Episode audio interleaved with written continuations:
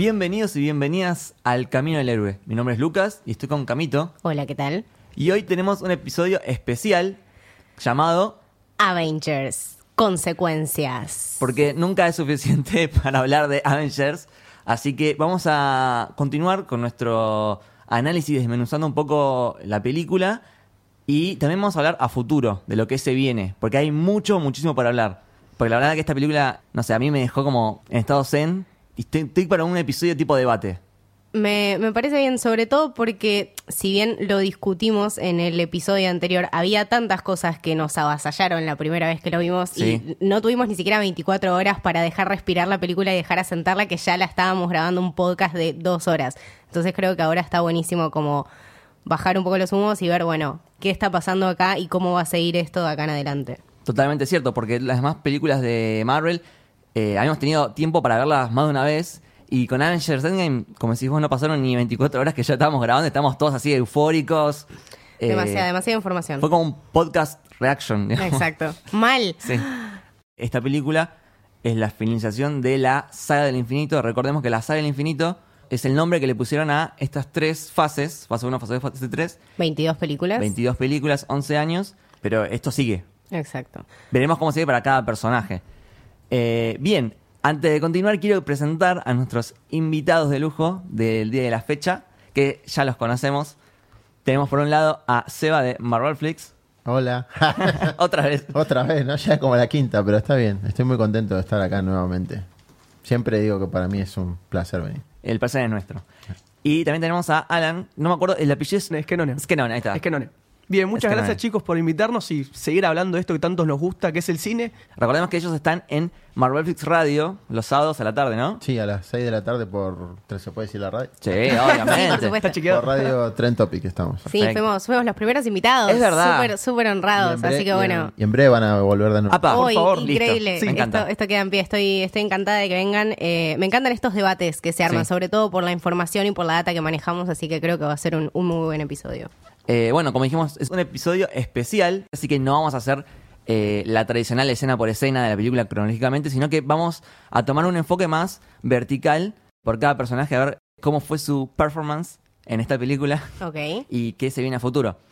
Bien. Pero antes de eso, quería agradecer a los oyentes porque el episodio de Avengers Endgame está rompiendo récords en todos lados, en Spotify, en Apple Podcasts, en todos lados, en, en todo el país. Somos como, somos como los Avengers, pero, pero del podcast. Sí, ¿Eso sí, me sí, estás diciendo? Estamos entre los más escuchados de, del- de- al menos de Argentina, no, no sabría decirte de los demás países, pero de Argentina estamos entre los más escuchados y la verdad que es un honor para nosotros. Muchísimas gracias por recomendarlos, por mandarnos mensajes. Eh, la verdad que es, es muy lindo todo lo que, lo que nos Sí, transmiten sobre ustedes. todo, sobre todo el lindo, el lindo feedback que, que recibimos. Un montón, un montón de mensajes. Súper apreciados. Es que el podcast está bárbaro. Es la verdad. Oh. Yo por lo, por lo menos lo, lo digo porque lo escuché eh, varias veces ya el, el podcast de Endgame. ¿Ah, sí? Sí. Sí, porque está muy interesante. Este, ¿Sacaste info para la radio también? No. No. Ah, no vale robar, Chicos, no vale robar info, ¿eh? No, No vale. se- seamos, profesionales. Claro, bueno, seamos bien, profesionales. bien. No, no, no, estuvo muy bueno, la verdad que sí. Y hay algunas cosas de que tiraron ahí que hoy. No sé si vengo a refutar, pero. Vengo, Está, buenísimo, está buenísimo. Vengo a ampliar también. Se viene el debate. Así que qui- quiero que este episodio sea así como relajado, con- descontracturado. menos mal. Así que bueno. Eh, algo importante de- de la película es que está, así como el podcast, está rompiendo récords en taquilla.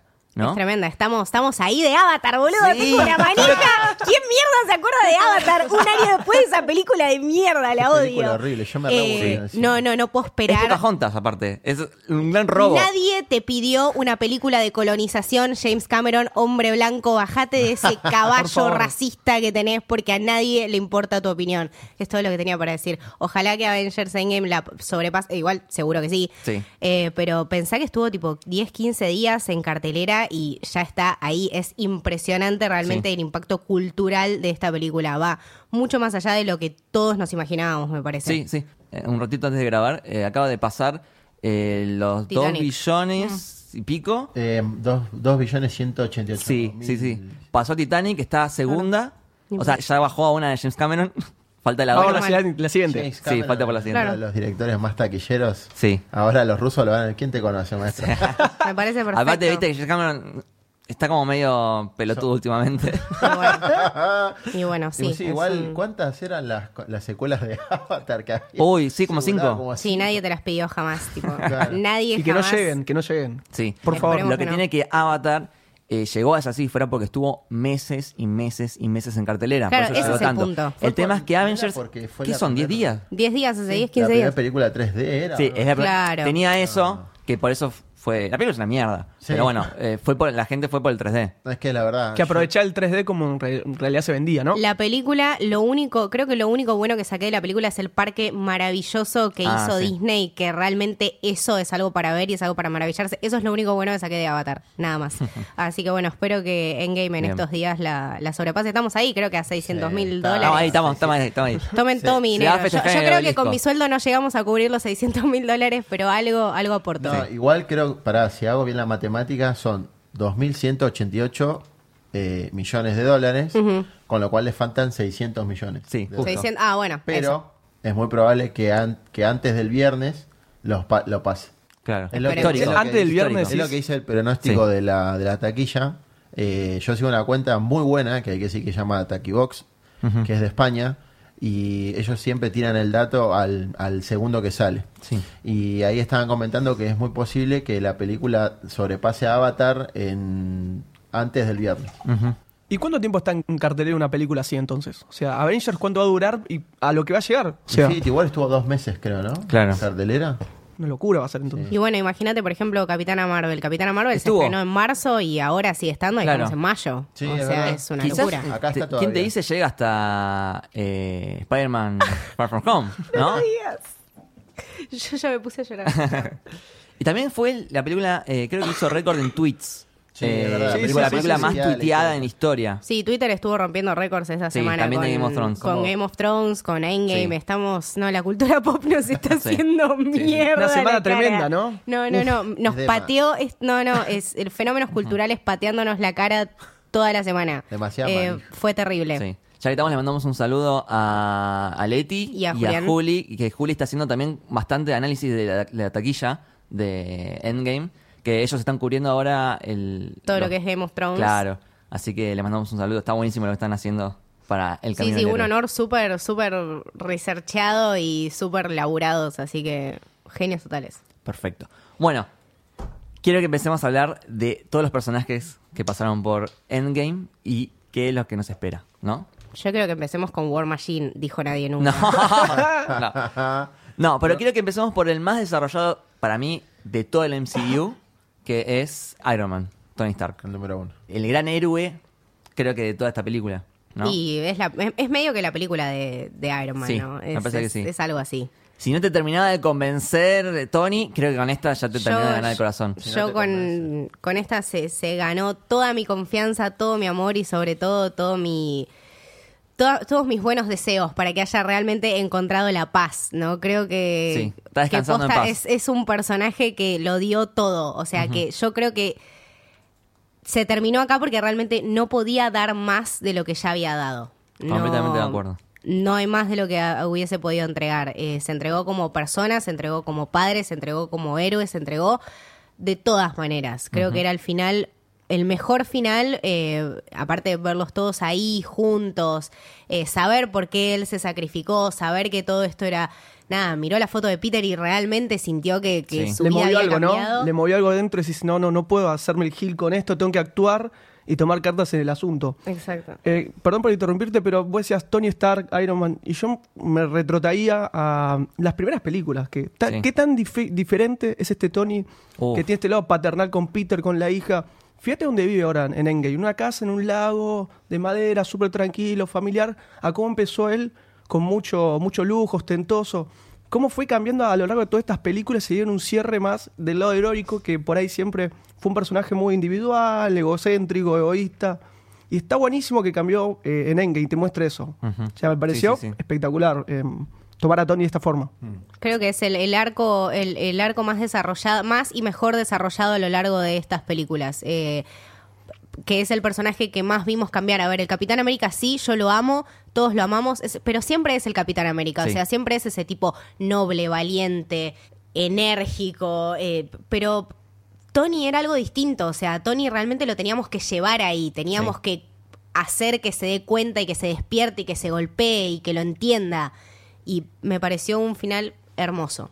Sí, yo creo que mm, es el, el arco más redondo de un personaje en la película.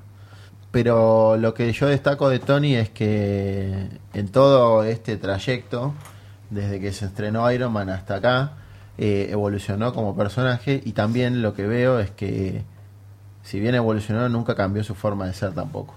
Y eso está bueno, porque cuando yo no me olvido más cuando el chabón llega a la Tierra y lo primero que hace, le dice al Capitán América, le, le escupe toda la, toda la bronca, toda la ira Sí. que tiene. Desde cuando él le dice, vos me prometiste que juntos íbamos a derrotar a todo el mundo y nunca pasó. No tengo pistas, no tengo opciones, no tengo nada. Mentiroso. Tremendo Y- igual esa parte, ese mentiroso en la cara y el Sí. Capi se queda. Porque tiene sabe razón. que tiene razón. Pero me gustó que no se lo dice sin fundamentos, o sea, no se lo dice siendo un altanero de mierda, Claro. se lo dice porque está realmente dolido. se terminó todo, porque no tenemos nada, porque perdió al Sí. niño, porque se le fue toda la mierda, Claro. ¿entendés? Sí. Estaba realmente destrozado, o sea, lo vemos más que nada desde un lado eh, muy humano y mucho menos altanero que en Ultron. O sea, en Ultron era yo vengo a ofrecer esto así y yo lo quiero hacer así Claro. porque a mí me parece que esto es lo mejor. Acá es distinto, acá es tipo, me rompiste, o sea, realmente Está me vulnerable. rompiste. Claro, Claro. sí, sí, sí. Entonces no tengo nada para vos. Igual lo que tiene Stark es que lo que digo yo, o sea, el tipo no sigue, sigue siendo egocéntrico igual. Ah, por supuesto. Porque lo primero que hizo cuando se bajó del avión le dijo a, a- no le preguntó ni por nadie del equipo al Cap, le dijo perdí al, perdí al pibe ¿Dónde está? y dónde está Pepper. Claro. Para mí era algo obvio que iba a pasar. Sí. Que es lo primero que iba a Pero hacer tampoco cuando está se tan. Ah, ¿Por qué vas a preguntar. Es a quien No, le Obvio que no está mal. pero el tipo cuando el tipo cuando bajó del avión le dijo perdí al chico. Y este capitán lo mira, perdimos todos, o sea, Claro. no perdiste vos solo, ¿me entendés? Es un poco eso. Pero yo creo que también, para mí, mi, mi concepción del héroe en general, también está dado por las personas que lo rodean, ¿no? El Sí. héroe solo no existe. El, el- el- No, por Tony. Stark, eh, Iron Man, es Iron Man por Rhodey, por Machine, por Pepper, por Peter Parker, por el Capitán América, más allá de todo. O sea, eh, eh, todos esos personajes conforman a, a Iron Man y se ve muy bien en la escena final donde está él muriendo ya después de haber hecho el chasquido, que está rodeado por su familia, ¿no? Sí. Y, y- y es muy lindo cuando Pepper le dice, bueno, ahora puedes descansar, porque es algo que se viene dando a lo largo de todo el MCU. Creo que en Iron Man 3, el chabón dice, mira que termina y dice, no, no quiero ser más Iron Man, quiero descansar. Es que, Estoy lo- muy lo- cansado. lo- es que lo Claro. dijo también en Age of Ultron. Él dijo que el equipo se formó para dejar de pelear. Claro, o sea, y él no estamos haciendo todo el tiempo está jugando con que quiere dejar de ser Iron Man, pero no puede porque todavía hay amenazas que siguen eh, dañando a la, a la Tierra. Y después, cuando habla con Pepper en, el, en su casa, Pepper le dice, yo te pararía, pero sé que no te puedo parar porque Claro. no vas a descansar hasta eh, solucionar lo, de, Claro. lo del chasquido de Thanos. Intentar detenerte Claro. es, uno de los peores, es uno de los peores fracasos de mi vida, Sí. le dijo Pepper. Así Sí, que sí, sí. la frase de ahora puedes descansar en paz es muy simbólica, porque finalmente Yo- ahora ya no hay exacto. más ni- ningún problema, o sea, El ya está tu objetivo cumplido. Realmente el único momento donde Tony Stark eh, iba a poder descansar. Creo que todas estas películas lo vienen cagando a palos. Sí, es verdad. Eh, po- sobre todo por cómo se toma las cosas, porque se las toma de una manera súper personal y súper confrontativa, siempre al golpe, siempre Sí. al yo tengo razón, entonces a lo largo de estas pelis y realmente en Endgame como que lo vemos, bueno, voy a bajar la cabeza y voy a hacer esto principalmente por, o sea, se lo, se lo dice al capitán, que yo, yo tengo mis razones y, y tengo mis, eh, Mis prioridades. Mis mis prioridades. prioridades para mantener. Pero en ningún momento las mantuvo esas prioridades. O sea, a lo largo de la peli vemos cómo realmente él se caga en sus prioridades. No se caga, sino que las deja a un lado porque hay algo más grande. Claro. Eso también habla de un, de un Sí. gran desarrollo de personaje. No sé si podíamos tener ese Tony en Ultron, ponele. Y lo No. tenemos ahora. Sí, Entonces, sí. cómo los Rousseau nos dan todos estos desarrollos y todos estos finales justamente en la última película. Todo este desarrollo que nosotros muchas veces pedimos y por qué Tony es así y no es así, bueno, porque hay mucho más camino por recorrer. Fíjate esas prioridades también que él nombra tres, que es cuidar primero todo lo que construyo acá. Segundo, si podemos recuperar a los otros, mejor. Y después, no morir. O Claro, sea, si él se se, se puede- pone en el último lugar. Imagínate el Tony Claro. Stark del principio, que era egocéntrico, me importa lo mío y nada más. Es un cambio tremendo a lo que es Sí. el personaje. Sí. Eh, y, y yendo más, digamos, para el final, el tema de la muerte, cómo trata la muerte esta película, ¿no? Porque vos puedes usarla para dos cosas. Puedes usar la muerte para limpiar a personajes secundarios. Tipo, yo pensaba que en esta película War Machine. moría War Machine, moría Nebula, moría Wong. Tipo, pensé que iban a limpiar personajes que quizás no importaban tanto. Y fue totalmente lo contrario. O sea, usaron la muerte para darle importancia a los personajes. Usaron la muerte para convertirlos en héroes. Es como el, el, the- the Ultimate Sacrificio. O sea, Claro. De Ultimate Sacrifice increíble. me cuáles son los tres eh, Avengers que quedaron inutilizados. Sí. Eh, El Capitán, el Capitán, Tony, Tony, y. Natasha. O sea, lo- los tres, para mí, los tres más importantes. Son los tres héroes de esta película, me parece. Más allá de, obviamente, hay un montón de héroes. Sí. eh, Pero ellos tres son lo- los, máximos acá. Sí. Eh, y cómo Sí. usa la muerte como... No es una tragedia la muerte. Es, sí, es, es- es cerrar un ciclo. es como una herramienta para poder salvar el universo y convertirte en héroe y, y salvar a, a trillones de personas. Claro, o sea, no, no voy a matar mil personajes simplemente porque es la última película Claro. y porque alguna gente está esperando que se muera War Machine. Porque que encima po- muchos- podrían haberlo hecho. Muchos esperaban que se mueran Muchos los esperaban que seis. se muera War- Claro. War O Machine. se mueran todos. O que No. se muera el Cap. Y Claro. tipo, a lo largo, lo peor es que a lo largo de la película te vas dando cuenta que no se va a morir. Claro. y eso Claro. es lo eso es lo peor, cuando ves toda la situación y cuando vas viendo todo y vas atando cabos y decís, no, claro, acá se termina. Y, y Iron Man y Iron Man lo empezó y se pone la Sí. concha. se pudre todo, Se es pone tremendo, Yo creo que, creo que es el cierre perfecto para Iron Man. Mm. Y me gustaría hablar qué piensan ustedes que pasará a futuro con el personaje. O sea, con, con Iron Man No Tony como, Stark, sino... como símbolo, ¿no? Ah. Tipo, ya Tony Stark sabemos que no va más. Como el alter ego, decís vos. Sí, sí. ¿Para ustedes va a haber un siguiente Iron Man o no? O sea, no hay más Iron Man. Es como, viste, eh, en el fútbol cuando se retira el jugador El jugador. estrella, el ídolo, que después hay un tiempo que no usan el número de, de la Que remera. retiran, camiseta. retiran la Claro. camiseta. Claro, eh, ¿pasará así que no hay ningún Iron Man a futuro o sí? Salió una teoría, según por ahí en, en las redes sociales, en el cual, la cual eh, el chico que vemos en el funeral de Tony, ¿cómo se llamaba? Harley Kinner. Bien, perfecto. Tiene como si fuera, o sea, en el Iron Man 3 cuando estuvieron en su depósito, garage, lo que fuera, que le quedó tecnología de Tony, y puede ser que sea que Tony aparezca de una manera holográfica en el taller de este pie y lo vaya guiando para convertirse este muchacho en un futuro Iron Man. Algo así salió en las redes. Claro. Como, como Star Wars. claro, sí, sí, sí. ¿Algo así? Algo así, yo no sé si va a ser The tan así, Formula. pero era una teoría que tomó, tomó mucha importancia. La verdad que no creo. The, Avengers. the rise, the Rise of Tony Stark. Me encanta. The Rise of Iron Man. A New Hope. Me encanta. No creo que- Awakens. No, No, one's ever really gone. Ya terminé. Bueno, no sé si va a ser así, pero era una teoría muy fuerte. Yo también pensé, eh, por parte de la hija, que en un futuro, como en los cómics, también em, se metieron por un camino en el cual dejó Tony por un tiempito la armadura y se lo puso una chica. Williams. Ray Ahí Williams, está, sí. perfecto.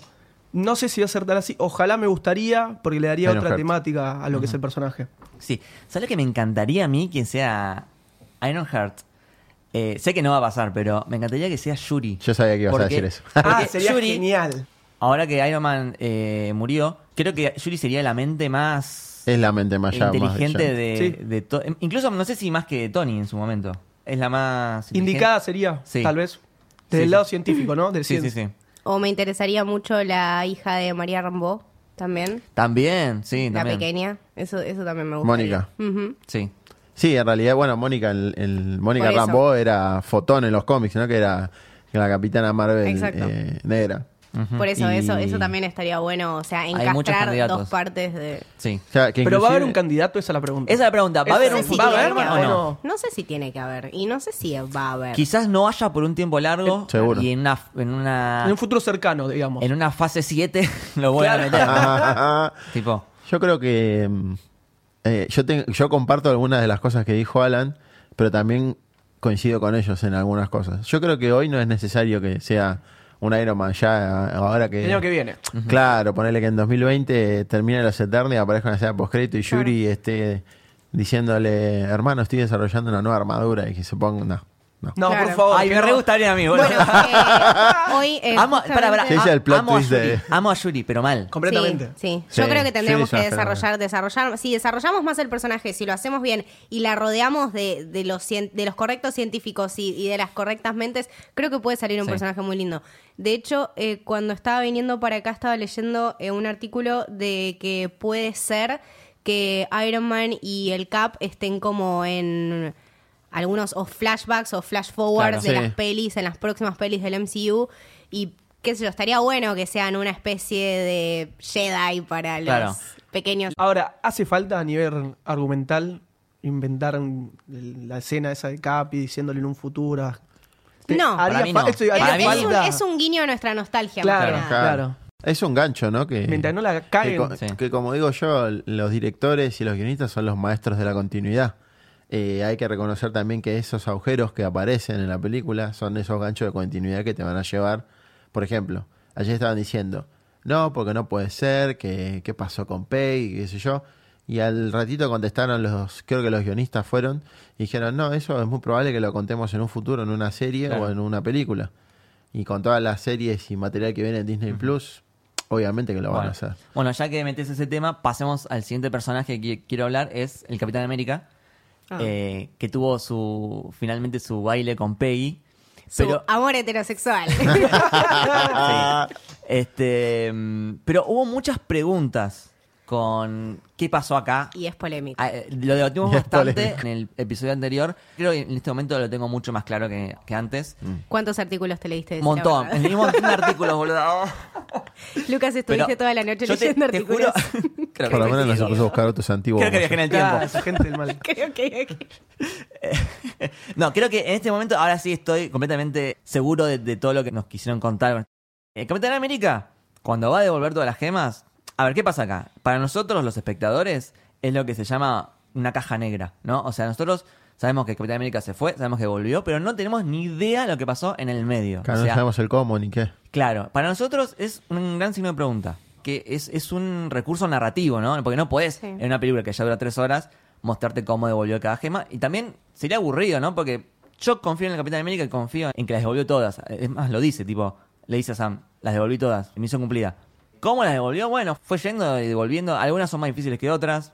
O sea, devolver la gema del tiempo es ir con Tilda Swinton y decirle, toma, te la devuelvo. Se me acaba ¿Cómo de una. devolviste la gema del alma? ¿Cómo devolviste la gema del alma? ¿Dónde está? Claro, ¿Dónde- bueno, quizás la devolvió tipo, toma, a Red Skull, tipo, toma, te la dejo de vuelta donde estaba acá. O la, la apoyó en, en el, Mal. no sé, en, el- en la montaña esa, no sé.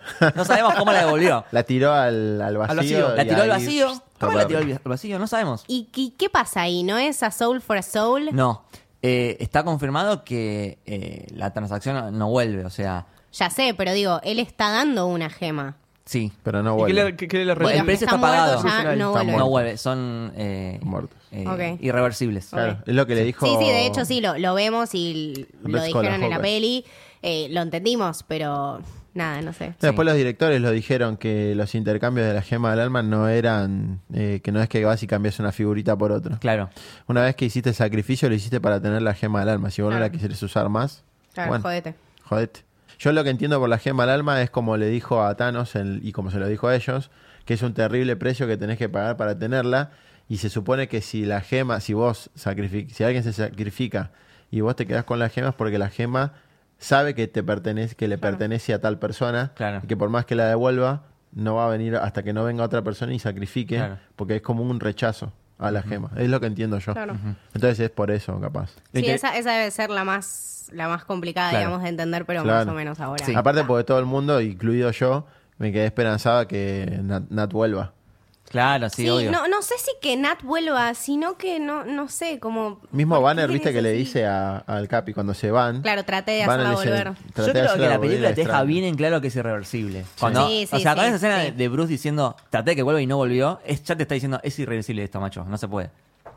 Eh, lo que sí me parece interesante eh, pensar si se encontró de vuelta con Red Skull o no. Bueno, eso lo habían dicho también. Pero no, es un. Es como. No, no es, no es la mente de Red Skull. No, es, como, ya pasó otro, es como otro la plano. apariencia. Pero claro. me imagino la, la cara del capitán Ah, eso cuando sí va ahí y Claro. pero a vos ya Y te este, maté. Claro, ¿qué se saca vos? What the fuck? Te crucé. La vuelta de la vida. Claro.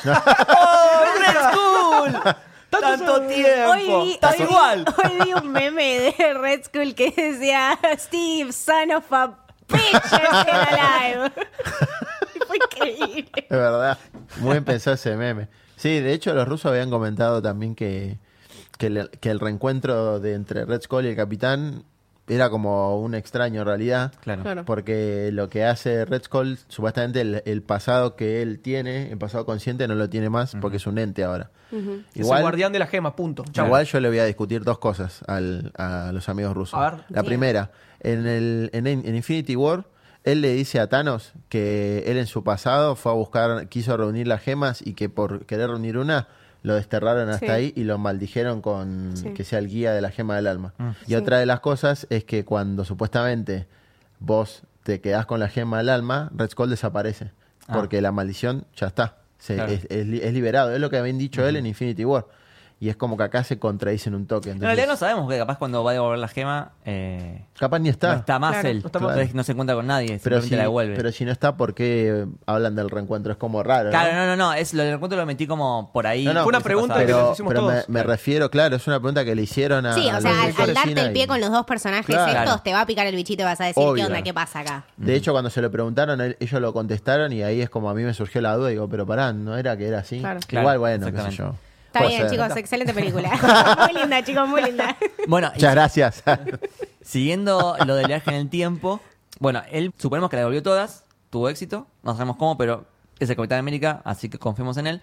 Se queda en, eh, suponemos, entre en los 40, los 50, por ahí, por la, la Ujú. música, Sí, sí, sí. los autos. Por el auto. Los autos. Acá tenemos a Seba que estuvo toda la noche buscando modelos de autos. Sí, me metí. me me- sí.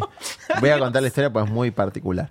Ayer a la noche no podía dormir, estaba mirando la tele y dije, busquen boles. Y mm, dije, pará, me voy a poner a ver la escena de nuevo. Entonces busqué, en- eh, encontré y me puse a ver el auto y dije, este auto para mí es de los 50. Había encontrado varios modelos de Chrysler, Chevrolet, Ford, Cadillac de esa década y son y el auto ese es como una mezcla de todos. Todo lo que es la parrilla y el, Lo puedes identificar. las- Claro, y el, el- la estrella que tiene la estrella, digamos, con un pico que tiene arriba del capó y el y los faroles es de la década del 50 el auto. Claro. Coincide mucho con un Chevrolet modelo 51, con un Chrysler modelo 52. Claro, en realidad nosotros no sabemos si lo que te muestran de Capitán América bailando es apenas llega o es quizás Un año, no un sé, tiempo después. Un tiempo después, como que ya está viviendo su vida. Claro. Lo que sí, lo que Yo lo encontré. tomé así. Claro. Lo que encontré que me emocionó mucho, porque después de ver Endgame, me puse a ver las películas de vuelta, porque Endgame te causa eso, ¿no? Te, te dan ganas de ver todo el MCU de vuelta, porque Claro. tiene referencias a todas. A todas tiene algún guiño. Y mm, estaba viendo Winter Soldier, y llega la escena donde Capitán América se mete por la ventana en su departamento. Que- Nick Fury. Está Nick Fury esperándolo, que le pone con el celular, viste que, ojo que hay micrófonos, por eso le pone la música alto. Y la canción que le pone es la misma. No. que la de Endgame, boludo. Qué bien. Hacen todo bien. Y bien, no, es- Hacen todo me- bien. O sea, estaba viendo la película y dije, pará, no. No puede Esta ser. canción la, la escuché, la escuché ayer, boludo. Ay, no, es la de Endgame. No, me puse a llorar. este, y, y me puse a investigar también, tipo, ¿qué, qué es esto? La canción se llama It's Been a Long, Long Time. Fue un hitazo en 1945, en la época de la guerra. Es interpretada por Harry James Orquesta. Y es muy interesante porque habla de una mujer que recibe de vuelta en su casa a su amor que fue a la guerra después de muchos, muchos años y se- ese reencuentro después de, de haber terminado la guerra. eh, y es como muy parecido acá. O sea, después de que el Capitán América terminara su guerra, vuelve con su amada y ella lo recibe. Bueno, basta, viejo, ya lloramos día a día por esto. basta, loco, ya fue. Bueno, pero es un dato terrible que decís, mirá, a través de la música, así de manera Sí. medio oculta, te tiran este, este pantallazo, este, este guiño, Rick. Me Sí. contás ahora y me quedé. No puede Te ser. quedaste duro, ¿no? Es Genial, que- genial. Es que es eso, o sea, tienen estas pelis.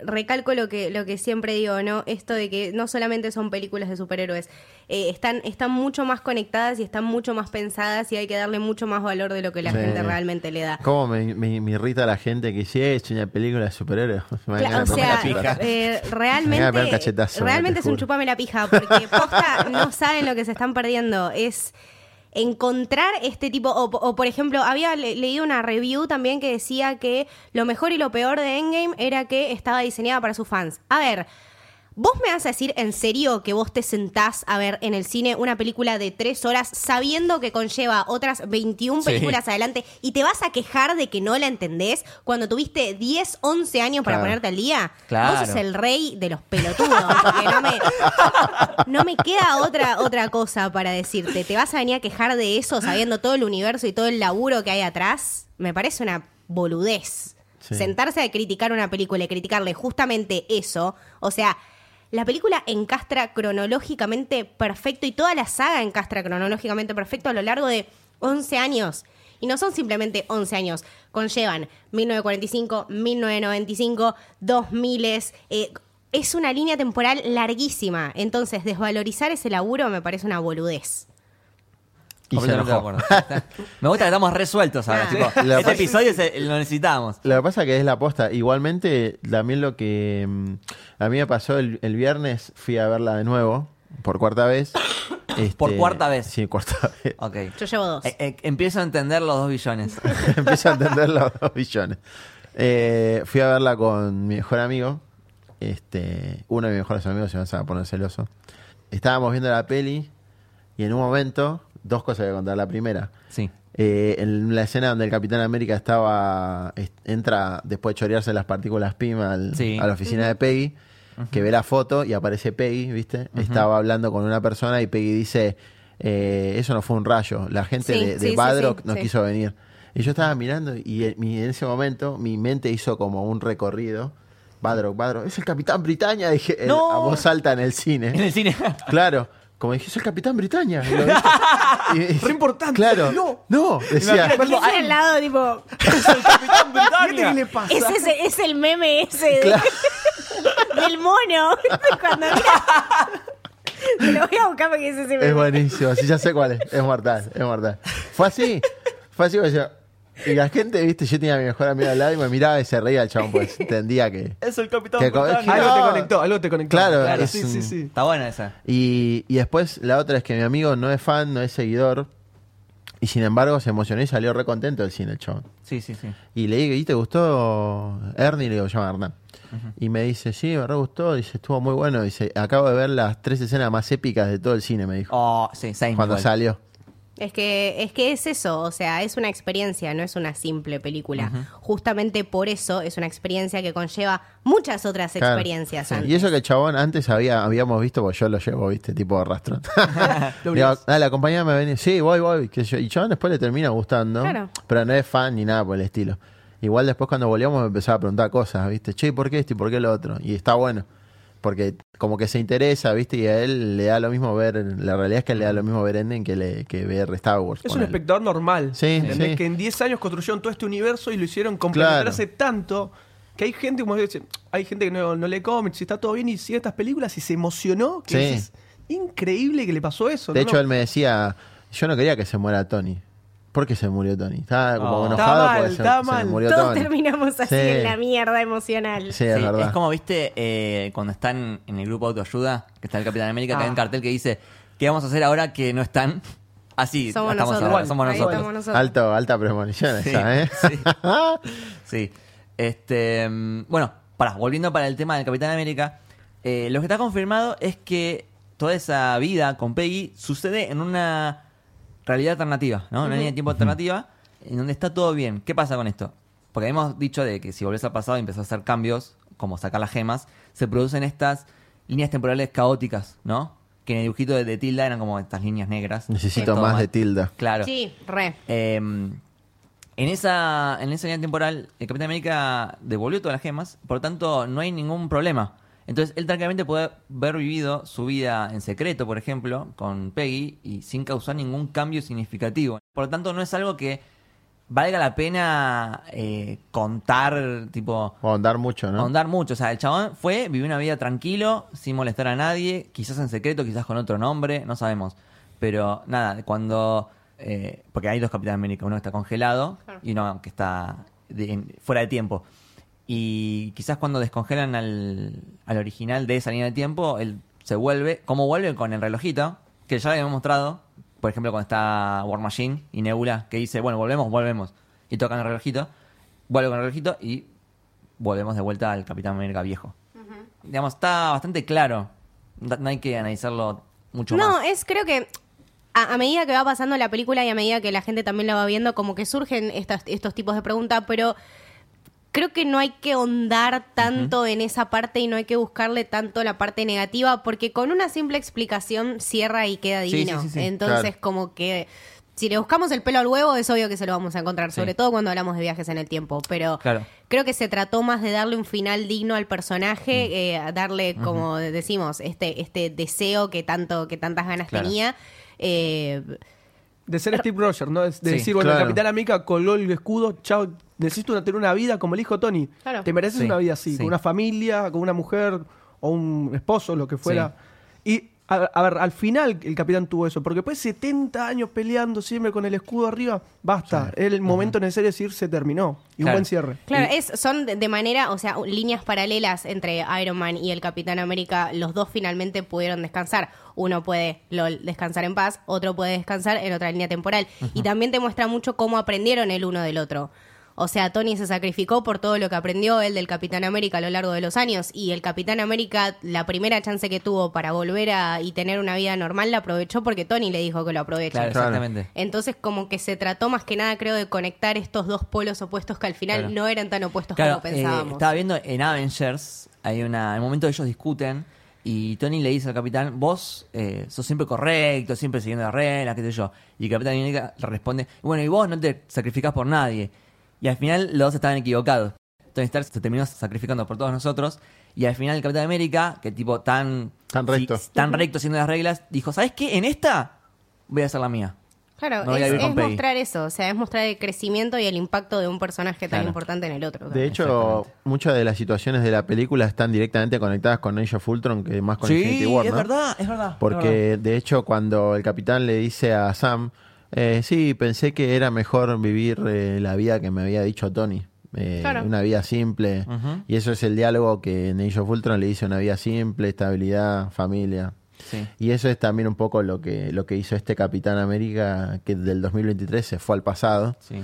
Que para mí volvió cuando murió Peggy, porque obviamente Peggy muere en 2016 durante los eventos de Civil War, Sí. que si bien es otra línea alterna de tiempo, eso no cambia que Peggy muera en ese año. Con lo cual seguro esperó a que se muera, Sí. se despidió y, Claro. se, y se volvió. Y entonces es un poco eso, ¿no? Que hay mucho de Age of Ultron en Hay Endgame. muchísimo. La verdad que yo Age of Ultron, la verdad que la defiendo a muerte porque todos medio que la ningunean, pero para mí tiene un montón de, de conexiones a futuro. De hecho, la, la, la visión que tiene Tony Stark, que le pone, viste, Wanda, le tira la Sí. magia, Tiene mucho que ver Tiene- con la última escena Sí. de Capitán Endgame. América Mal. con el escudo, roto, Mm. Esa es. ve lo- las, las naves de, Thanos. de De Thanos. Thanos. que es básicamente lo que pasa en Endgame. Sí, O sí, sea, por eso es la última hora de Endgame. Alto foreshadowing. Sí, sí. Igual eso creo que él termina valorizando la película, ¿no? También Cuando- está el es guiño lo de que Capitán juegan. América cuando intenta levantar el martillo de Thor que se mueve un poquito. Tal cual. Claro. Hay un montón de guiños acá. Cuando Thor dice lo sabía. Claro, sí. Sí, Qué lindo momento. Ay, no, el otro día en el cine también la, la fui a ver por segunda vez y dije, no, Dios, qué hombre. Sí. no". Increíble, increíble momento. Ujú. ¿Qué iba a decir? Ah, bueno, otra cosa que eh, pudo haber pasado, que me imagino, quizás pudo salvar a Bucky de que hagan experimentos con él, Qué polémico, ¿eh? ¿no? Pero ahí cambias todo. Muy ya, buena esa. No sé. ¿Y, quién mata a los padres de. Tony si es así? No, pero ese, el Bucky, ese Bucky Chan, está. chan. Ya, ese, ¿entendés? ese Bucky es el que está en el 2023. Con lo cual, abre una alternativa mientras que el Bucky de acá no le pasa nada, porque está ahí. De Claro. hecho, cuando el Cap vuelve, él Claro. le dice a Sam claro. que, Sí, sí. que está, te va a dar algo. Sí. Que otra cosa, eso me pareció genial que Bucky sepa todo. Bucky sabía todo, chicos. Sabía todo Sí, lo Te que Juro- te juro que la primera vez que la vi me quedé tipo, protesté tres días seguidos porque no tuve una charla Cap y Bucky. Y la segunda vez que la vi en el cine dije, Claro. este chabón con la mirada me está diciendo todo y a mí se me parte el corazón. o sea, yo literalmente lloré muchísimo, muchísimo más la segunda vez que la primera, sobre todo en esa parte. Sí. Porque tipo, ver cómo Bucky le... Bucky lo Aprueba. entiende, Sí, ¿entendés? obvio. Y le dice a Sam, bueno, anda vos, chabón. Tipo, es maravilloso porque significa que, o sea, yo lo tomo también como que ya tuvo su tiempo con el capitán, como que ya sabe todo, o sea, que lo tiene clarísimo y, y que aparte, a ver, el capitán no se está muriendo, simplemente se está retirando. Era, Sí. era el momento de Sam y del capitán. Porque Sam Eso es, lo el que, no entendí. sabía nada. O sea, Claro. Sam eh, somos nosotros los espectadores. Claro. No, no Claro. entendíamos qué estaba pasando, qué, qué es esto. Pero eh, antes de eso, antes de que viaje, dice, te voy a extrañar.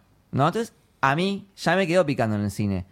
Si son cinco segundos para, para ¿por qué le dice te voy a extrañar si son cinco segundos? Porque quizás no, no sabía si volver o no. O sea, ellos habrán hablado antes de, viajar y le había dicho Steve, che, mira, me parece que voy a hacer esto.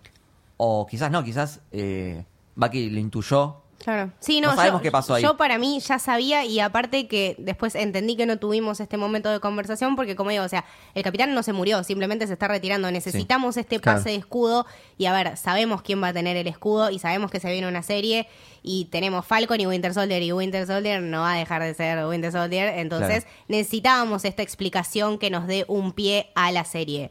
Me Lo entendí perfecto, y me sí. quedé mucho más en paz, pero bueno, todavía Sí, estoy sí, un sí. poco enojada. ¿Qué, qué opinan acá la gente de, de Falcon, Capitán América? Me encanta, me encanta, me encanta. Va a ser increíble mal. Ese team va a ser Sí. tremendo. ¿Va a ser usado en la serie así? Ya como empieza como capitán. Lo van a empezar a presentar, dicen, como bueno, las primeras misiones, a ver cómo se adapta, como una cosa sea Falcon, que bueno, es más humorístico, se entiende, pero ahora es una figura Sí. para lo que es la gente, es el Capitán América. Claro. Claro. ¿Cómo adapta el esa Capitán responsabilidad América no es una persona, es un símbolo. Es un símbolo, exactamente. Para mí va a ser medio polémico cómo lo van, lo van a resolver. Me da un poquito de miedo igual.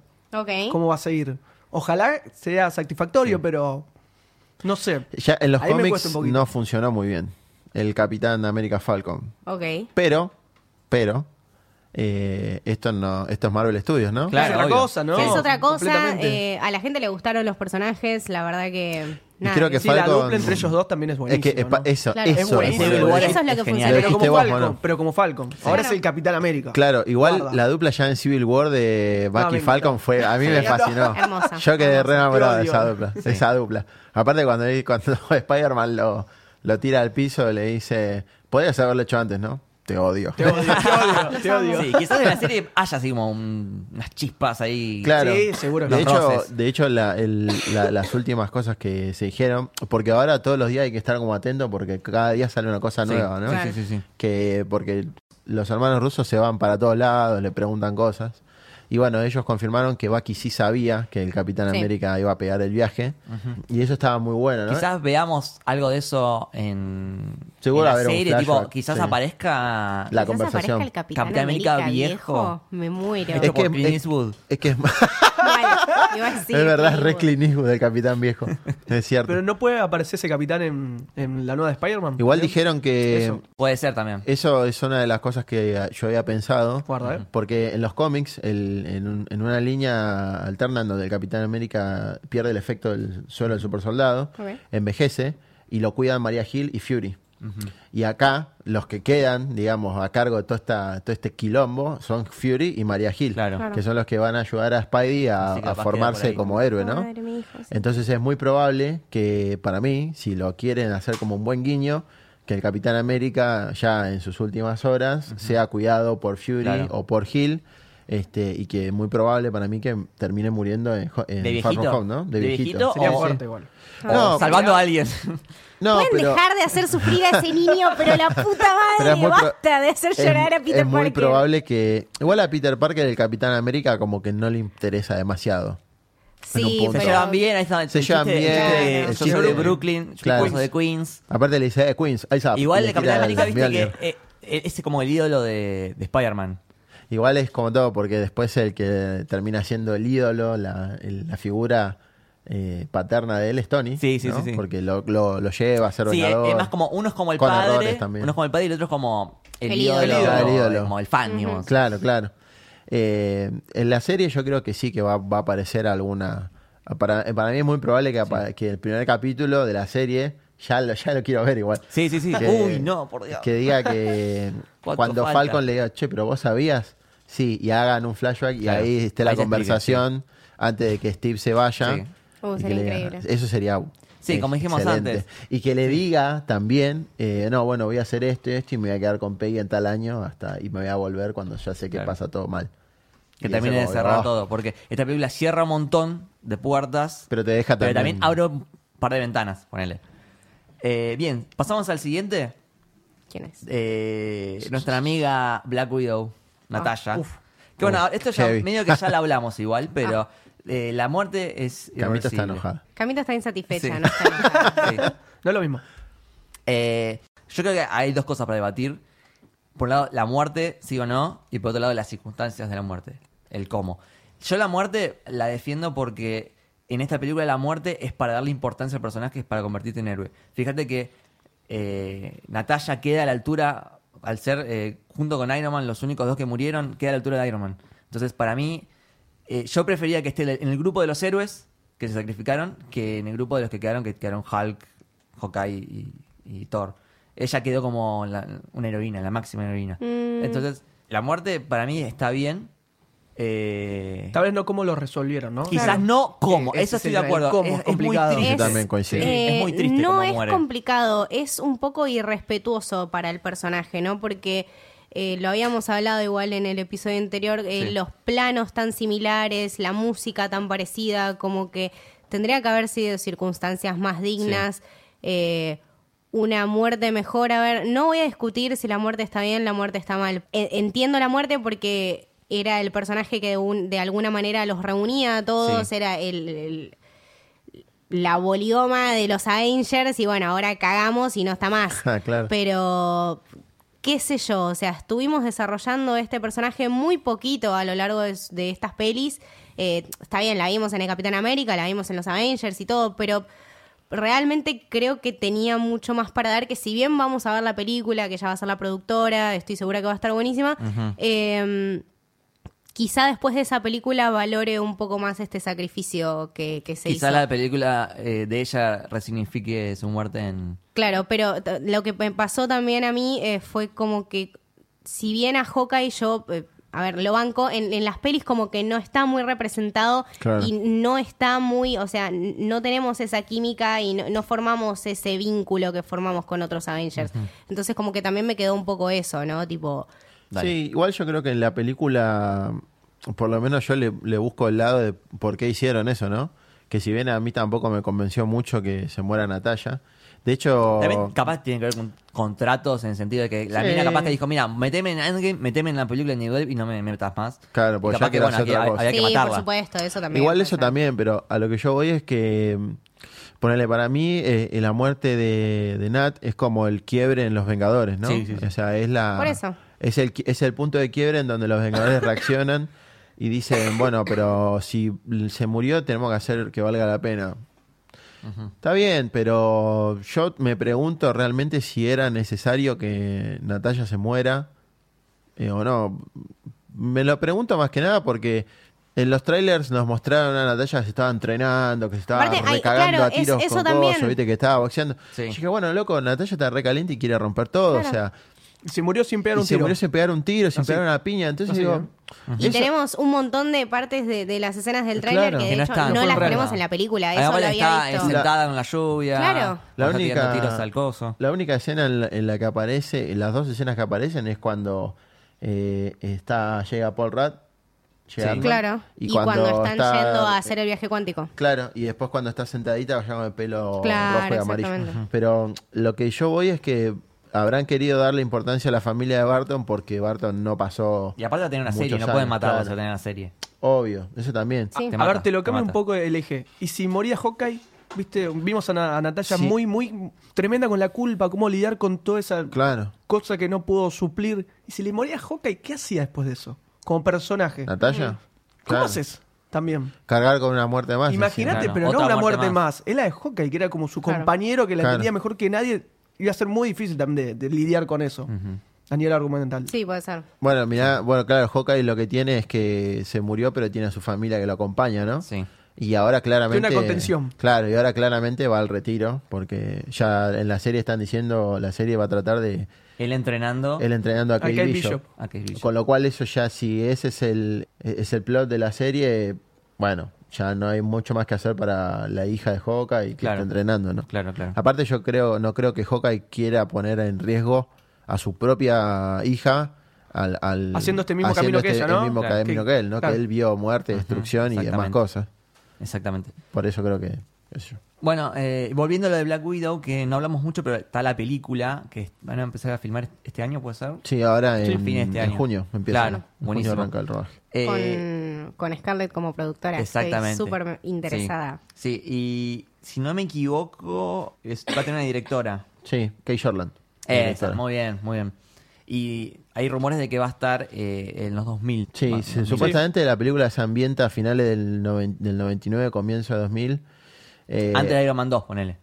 No, a- antes de. Iron Man 1. ya. Claro. Claro. Porque inclusive está como en marco del famoso book eh, Y- Y2K, Sí. que era un bug Ah, informático sí, que no sé si era un problema que filtraba información, entonces como en ese momento Nat estaba con la KGB, no Claro, con claro, claro. lo van a invocar por ese lado. Eh, además se dice que bueno los villanos pueden ser eh, Tag- eh, Taskmaster, que Mm. es un personaje que en los cómics es como un villano de varios, ¿no? Sí. De Spider-Man, de Widow, Daredevil de también. Darede- claro.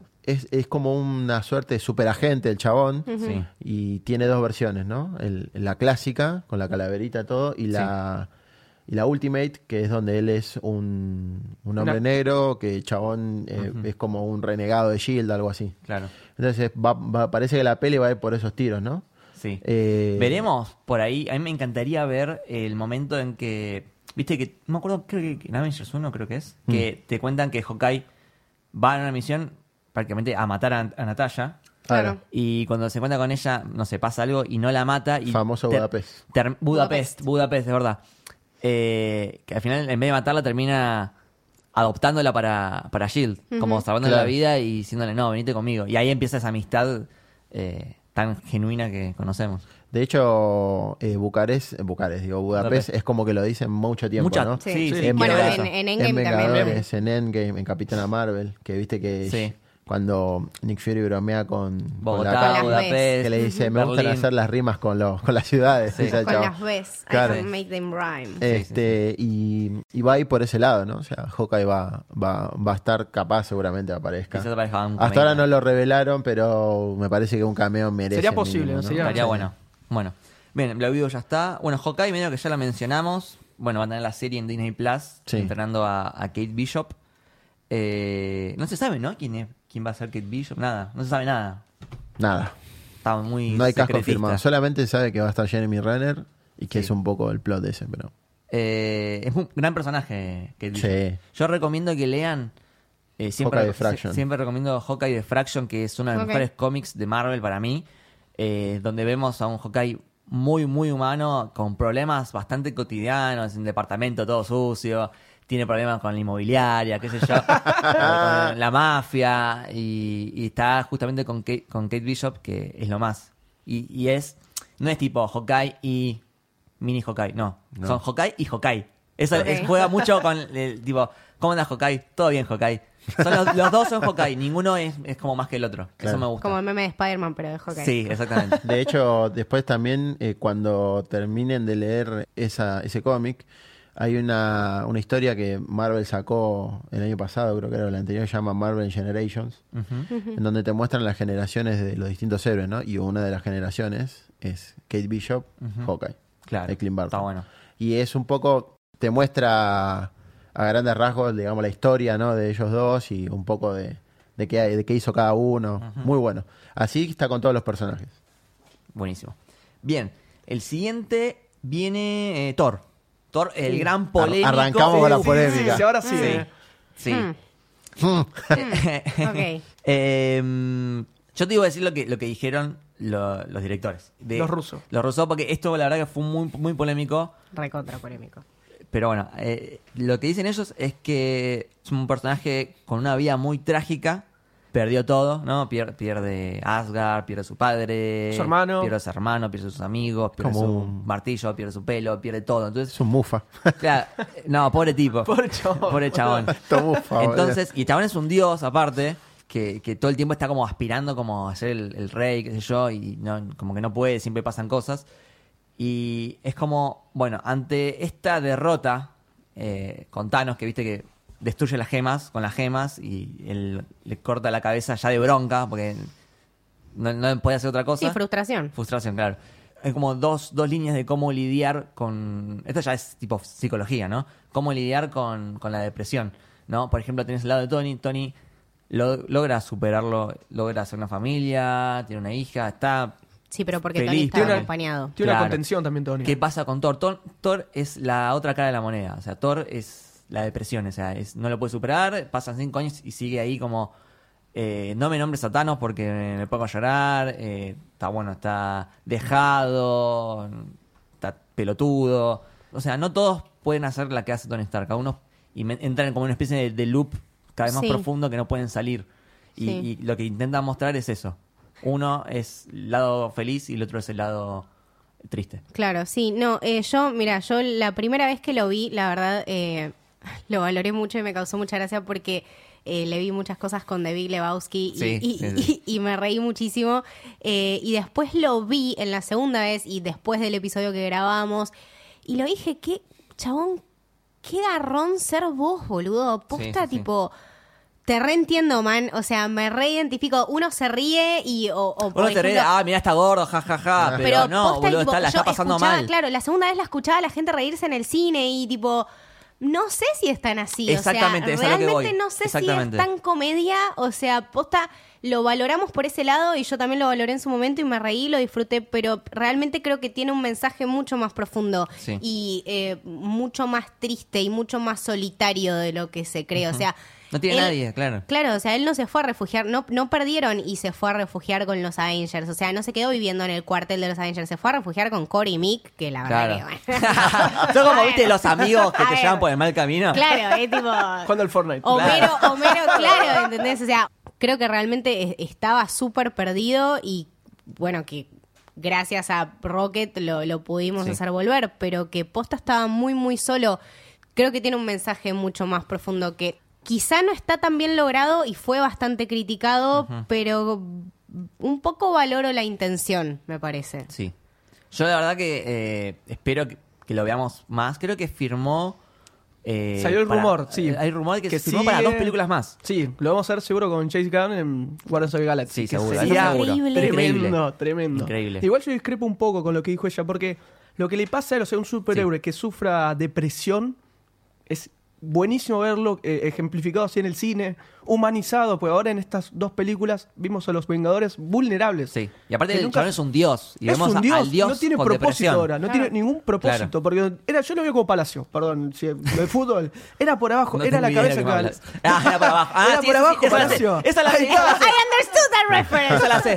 Era por abajo. Era por abajo. Y apuntó mal y se equivocó y eso trajo las consecuencias terribles que tuvieron y tuvo que vivir con esas consecuencias. Ahora, que lo estupidicen a un punto, digo, bueno, Estuvo eh, Para mí es una exagerado. joda que- Estuvo exagerado. Quedó es un y comic du- duró. relief que, o sea, lo quisieron hacer comic relief y no salió bien. Ese, Ese es es el el Los tema. primeros 10 minutos, ah, qué buenísimo. gracioso. Es- el tema que lo estupidizaron como Hasta- personaje, hasta el la depresión estupidizaron, sí. que eso es muy heavy. O Claro. sea, que vos le des 15 minutos medio gordo, chupando cerveza, bueno, todo bien. Después, que siga gordo, barbudo, pero que tenga otro tipo de, de reacción después Sí. que está con Rocket. Sí, sí, sí, sí. ¿No? O sea, eso me hizo, me chocó muchísimo un personaje como Thor, que ya estaba rotísimo, como dijiste vos, que destruyó a Asgard, mató al hermano, a la mamá, el Lo padre, media hermana, y lo sigue rompiendo. La gente de Asgard se murió por su culpa cuando lo tocó Thanos. Dale otra cosa a este personaje. Yo lo veo ya destrozado y no sé Igual qué más es lo que dar. habíamos hablado un poco en el episodio de Infinity War, esto de llevar a los personajes al extremo, ¿no? O sea, es siempre al extremo. O sea, Pero estuvo- no- eso me- cuando perdió todo, sigue perdiendo más Y cosas. sigue más. Claro. Bueno, eh, bueno, es un camino eh, completamente diferente a lo que vio Tony. Que Tony vos lo ves, que creció muchísimo con personas. O sea, los desarrollos de personajes están bien. Pero ves a Thor, como le dice la madre, qué mal te trató el futuro vos. Y es. A mí Sí. me, Ah, me chocó y sí. dije. Y "Uf, es todos nosotros. es claro, va a pasar a todos". durísimo, durísimo. Pero no, no concuerdo esa, esa personificar así a Thor. Para mí es un destrato con el personaje y cómo construiste este personaje con Ragnarok más que nada que con las otras películas. Que Sí, Waititi la verdad que salvó el personaje. completamente. Sí, lo salvó. Eh, por favor, podemos tener como productor a Taika Waititi Sí, en Los favor. Guardianes de la. Galaxia. ¿Te puedo dar una Yo buena es- noticia? Ay, ¿qué? Sí, va a estar. Es productor de Guardianes de Sí, la va a Galaxia. estar. Está metido. Amo, amo, amo a Waititi. Está, está metido porque, mm, Es amigo, ¿no? De, de- eh, aparte que es amigo de. James Gunn, el tema es que Waititi ahora también, eh, como, eh, como dijo el, el compañero, él salvó a Thor Exactamente. y le da, le renueva un propósito, porque si no hubiera sido por Waititi, él no, va, no se va con los Guardianes de la Galaxia. No, Claro. no, sería, sería increíble, va a ser increíble encanta. película. Aparte ya Waititi participó en Guardianes 2. Claro, por eso. Porque en Guardianes 2 cuando hicieron la, alguna- algunas cosas, Waititi estuvo ahí como Presente, ¿no? presente y como laburando con Gunn, ¿no? No, aparte tienen, tienen un estilo y una estética y un sentido del humor y una manera de enganchar los personajes muy parecidos. Sí. Son personajes que se prestan real a joda, estaría buenísimo. Para mí James Gunn y Waititi son muy parecidos. De En- hecho- en la- en, digamos en el humor que tienen, Claro. son muy similares. Nada más que son de diferentes escuelas, ¿no? Claro. Como que Gunn viene más del terror y de otro de otro palo. De clase B, sí. Claro, clase B y el otro eh, también clase B, pero muchísimo más histriónico, mucho más absurdo su humor. Sí, sí, bueno, de hecho, eh, una peli que súper recomiendo de Taika Waititi que es increíble, What We Do in the Sí, Shadows. tremenda. Por Dios, te ju- juro que ese tipo reinventa los documentales con forma de comedia y es impresionante. Eh, As Guardians of the Galaxy o como se llame Por Guardianes favor. de la Galaxia 3 va a ser increíble. Le pongo todas las fichas ya, Sí, ya. sí, sí. Estas- estos dos, o sea, son como tipo los Rousseau de la comedia del MCU. La Rousseau del espacio. Exacto. Eh, de hecho, cuando habían echado en su momento a James Gunn, Qué eh, error, lo, ¿eh? lo primero que hicieron para que lo reemplace, eh, que tiene sentido porque Taika. decís, bueno, ¿quién puede reemplazar a James Gunn? Bueno, Con la Taika misma Waititi. onda. Exacto. Entonces fueron a hablar con Taika Waititi, Taika Waititi le dijo, no, porque es la película de mi amigo. Tomá, Así que, tipo... tomá. Más código imposible. eh, Super Waititi. código, sí, sí, lo vamos. Ah, los es lo quiero más. un montón. Eh, bien. Eh, y de los seis originales, nos queda Hulk, que no sé si hay mucho para hablar. Yo Pero estoy muy quedó, como- enojado. quedó medio mocho, ¿no? Como medio. Yo estoy muy Sí. enojado con Hulk. A muy ver. A enojado. ver. Uy, ¿por qué? Eh, Hulk es uno de los Vengadores más poderosos que tiene el equipo, ¿no? Sí. Obviamente Banner tenía esta disyuntiva de eh, o es él o es él o soy yo. Y él mismo lo dice cuando vio- lo vio a Hulk como una enfermedad y no después como la cura, ¿no? este, hasta que aprendió a convivir con él y se fusionaron. Entonces tienen lo mejor de los dos mundos. Sí. En este, teoría, ¿no? En teoría, En ¿no? teoría. Claro. Sí. Pero ¿qué pasa? A Banner y a Hulk yo lo vi en esta película como un consultor científico, Sí. más que como un vengador. No lo vemos pelear. No lo vemos pelear, lo- le voy a pegar una sola piña, que es cuando el Capi se saca de encima a uno Rider, Sí. nada más. Eh, en el único momento que para mí la escena más importante de Hulk es el momento con Tilda. Es Para la- mí es cuando está sacándole la foto hace- Hace el, el- No, no, no. Ese momento fue muy gracioso. No les puedo explicar los códigos. Ahora con mis alumnos tenemos ese código. Es tipo Bruce. Eh, este Hulk me, me reinventó. Te juro que para mí, o sea, sí entiendo que no lo vimos mucho, pero creo que nos mostró un personaje mucho más ameno y que lo mostraron mucho más eh, desarrollado. De hecho, cuando él Sí. se ve a sí mismo Sí. destrozando cosas que es tipo un cringe. Aparte el chabón se mira como diciendo, "Mm, Uy, mirá lo que era estaba antes. haciendo". puta madre. Eh, creo que, que le da una cierta redención, pero sí no lo vemos tanto como Vengador. Es Claro. verdad, es Eh, verdad. Pero tiene, creo que tiene un gran momento cuando eh, Thor dice, déjame a mí, déjame a mí usar el guante. Y no, no creo quién es que le dice, no. El Cap. No, El el, Cap. Cap. le dice, no, no podés. Aparte me da mucha gracia porque lo ven que viene el chabón, viste, con los, los anteojos saca. No, no, quiero hacerlo yo. Eh, no, no, no. no, no, No, es- para, para un poquito. No, porque- claro, eh, El Claro. Cap me encanta porque le agarra y le dice, pará, pará, ¿por qué no decidimos todavía? Claro. ¿Quién se fue? lo boludean encima. es que eh, Thor dice, Thor plantea, yo soy eh, The Strongest, Strongest Avenger. Avenger. que es también un chiste que Juan en Ragnarok cuando Claro. quiere identificarse y dice, Thor, Strongest Avenger, denegado. Y después Point viene, break. viene, viene Bruce y dice, Strongest eh, Avenger. bienvenido Strongest Avenger. Eh, bueno, pero está ese, ese chiste de quién es Hulk o, o Thor, pero el que estaba en estado emocional para hacerlo era, era Hulk, porque eh, Thor estaba totalmente Ido, de- sí, sí. ido y mm, algo muy, muy importante que para mí es el momento de Bruce en la película, que es cuando mira el, el guante y explica, bueno, la radiación de las gemas es radiación gamma, como la mía, parece que yo estuviese hecho para esto. Como si el destino, eh, o sea, yo existo para este momento. Claro. Para levantar el guante y traer a todos de vuelta. Y el chabón lo que hace es súper importante porque trae a todos de vuelta. Asume esa responsabilidad que es. eh, eh, eh, Que nadie sabía cómo podía Sí. resultar. No es que sí, así, así va a aparecer. Fíjate fue clave. o sea, ese chasquido de Hulk fue clave para salvar a todos. Así que yo- para mí es verdad con lo que dice Seba que no le dan protagonismo en las peleas. Queda como un consultor. Sí, es verdad. es- yo lo Pero veo como ese eso. momento del, del, Pero termina Martí- siendo el estuvo mejor, el mejor Thor, Thor, el mejor Hulk y el mejor Bruce en, ese, en este profesor Hulk, ¿o no? Eh, a mí me gusta, a mí me gusta. También me gustaba en Ragnarok también, que era como... Sí. Sí. Me gusta más el Ragn, sí, A mí exacto. me gusta más Sí, el Ragnarok más porque a el mí, me, Ragnarok. a mí personalmente me gusta más el Hulk destructivo que el, que el Hulk es perfectamente Sí. equilibrado, ¿no? Sí. Eh, Es un y- poco más aburrido también, ¿no? ¿Qué cosa? El, El profesor, sí, Y lo que pasa es que en A realidad... mí me pareció re gracioso porque Es como- gracioso. No, hiper gracioso. Es- sí, sí. eh, eh, ver al chabón como re gi- gigante, pero haciendo Claro. chistes. eh, O sea, Hulk sacándose una foto con dos pibes y decís, Claro. no, no puede ser. O sea, cuando Claro. lo ves me, me impactó, dije, bueno, Claro, aparte cuando le bueno este es el. Hulk que faltaba. Porque Pe- creo- claro, creo que pequeña vimos, persona. vimos a Hulk eh, en todas sus- sus versiones, ¿no? Tipo Claro. rompiendo todo. Después una que era más miti miti en Ragnarok, como que era estaba enojado, pero tenía cierta capacidad para hablar y razonar. Mm. Y después tenés este que es como. Es Bruce, pero con cuerpo de Hulk, Claro. básicamente. Entonces, creo que vimos todas las versiones y es un buen arco.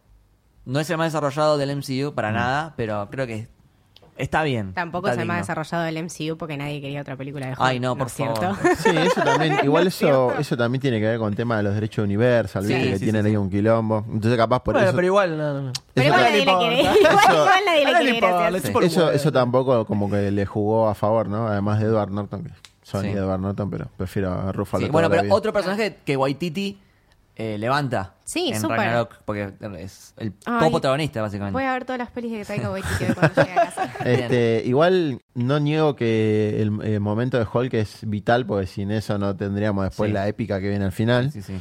Eh, igual yo veo que también Hulk dice que él está hecho para esto, sabiendo que Natasha ya está muerta y que no le interesa. Para mí a él no le interesa seguir con vida si chasquea los dedos o no. No le importa. Porque ya Nat, que era su amor, no está más tampoco. Claro. Porque eso es la verdad también, ¿no? Sí. Este, amén de que no. La relación no, de- no de, que no, prosperó, llegó, claro. eh, Nat lo seguía mirando con mucha onda y. Le hacía ojitos. Claro. Sí. Sí. Este, y es como que bueno, nada. Pero a mí particularmente eh, que haya tres eh, alivios cómicos en la película, Es mucho. que lo son Thor, Hulk y Ant-Man, no me gustó. Es un montón. Hubiera preferido que Ant-Man, porque yo amo Sí, a Paul sí, Rudd, sí, sí. eh, hubiera sido como el, el comic relief. De hecho, en el momento que Thor está relatando su experiencia con el, con el ITER, eh, está- Es muy están- buena. Todos, buena. están todos mirándose con cara rara y Ant-Man Y está... Ant-Man está así, como se re- sintiendo re una es tipo, Es sí, un contame nene. todo, porque en realidad Claro. es verdad, o sea, él no sabe una mierda de Claro. lo Y que lo pasó. dice, no sabe un carajo. Claro, entonces, tipo, lo está escuchando, hay un video en Twitter que es increíble, que, que combina todo ese, ese momento con todas Ah, las sí, que reacciones hacen de los. Avengers. Hacen los zooms de las caras, yo no puedo explicar lo que me reí viniendo para acá viendo eso, lo vi tres veces. las, caras las caras de Rhodey Y de. Hawkeye. de Hawkeye mirándose. Sí, No, no, no. Es tipo una vergüenza ajena de decir, este tipo está en nuestro equipo. No, muy bueno, muy bueno. Y es muy gracioso porque Ant-Man lo mira re entretenido diciendo, ah, dale, Claro, contame más, ¿viste? todo, ¿entendés? Y No justo, nada. y justo lo corta a Tony y dice, huevos, desayuno, que es esto para cortar, ¿viste? Bloody Mary. Qué hijo de puta. Eh, lo que sí, un momento que me gustó mucho entre Thor y Hulk, que es cuando Hulk le dice eh, algo así como, bueno, yo estaba en la misma que vos, o sea, yo estaba Ah, en el sí. pozo. ¿Y sabés quién me rescató? ¿Natalia? No, vos me rescataste. No, Y- Waititi nos rescató. es verdad, pero bueno, me pareció como que... Sí, y ahí es cuando, es cuando Thor dice, bueno, está bien, vamos. Claro. Es heavy esto. ¿Hay claro. cerveza? Sí, vamos, vamos. Claro. Este, pero bueno, cerramos ahí con los, con los Original Six, que ya como que no existen más. No, ya los no existen más. En este momento no existen más, porque quedó, bueno, Tony está descansando en paz, Natalia también, Próximamente el Cap. el Cap está en las últimas, Sí. eh, Thor se fue con los Guardianes, Hulk quedó ahí como medio mocho, eh, y Hawkeye se va a retirar y va a entrenar al próximo Hawkeye. Así que Ya está, ahí no existe no más. existen más. O sea, es el cierre eh, de, de esa, de esa historia de los Original Six. ¿Vendrán más a futuro? No sabemos. Pero bueno, eh, me gustaría seguir con otros personajes, ¿sí? Que hay, hay más historias para contar.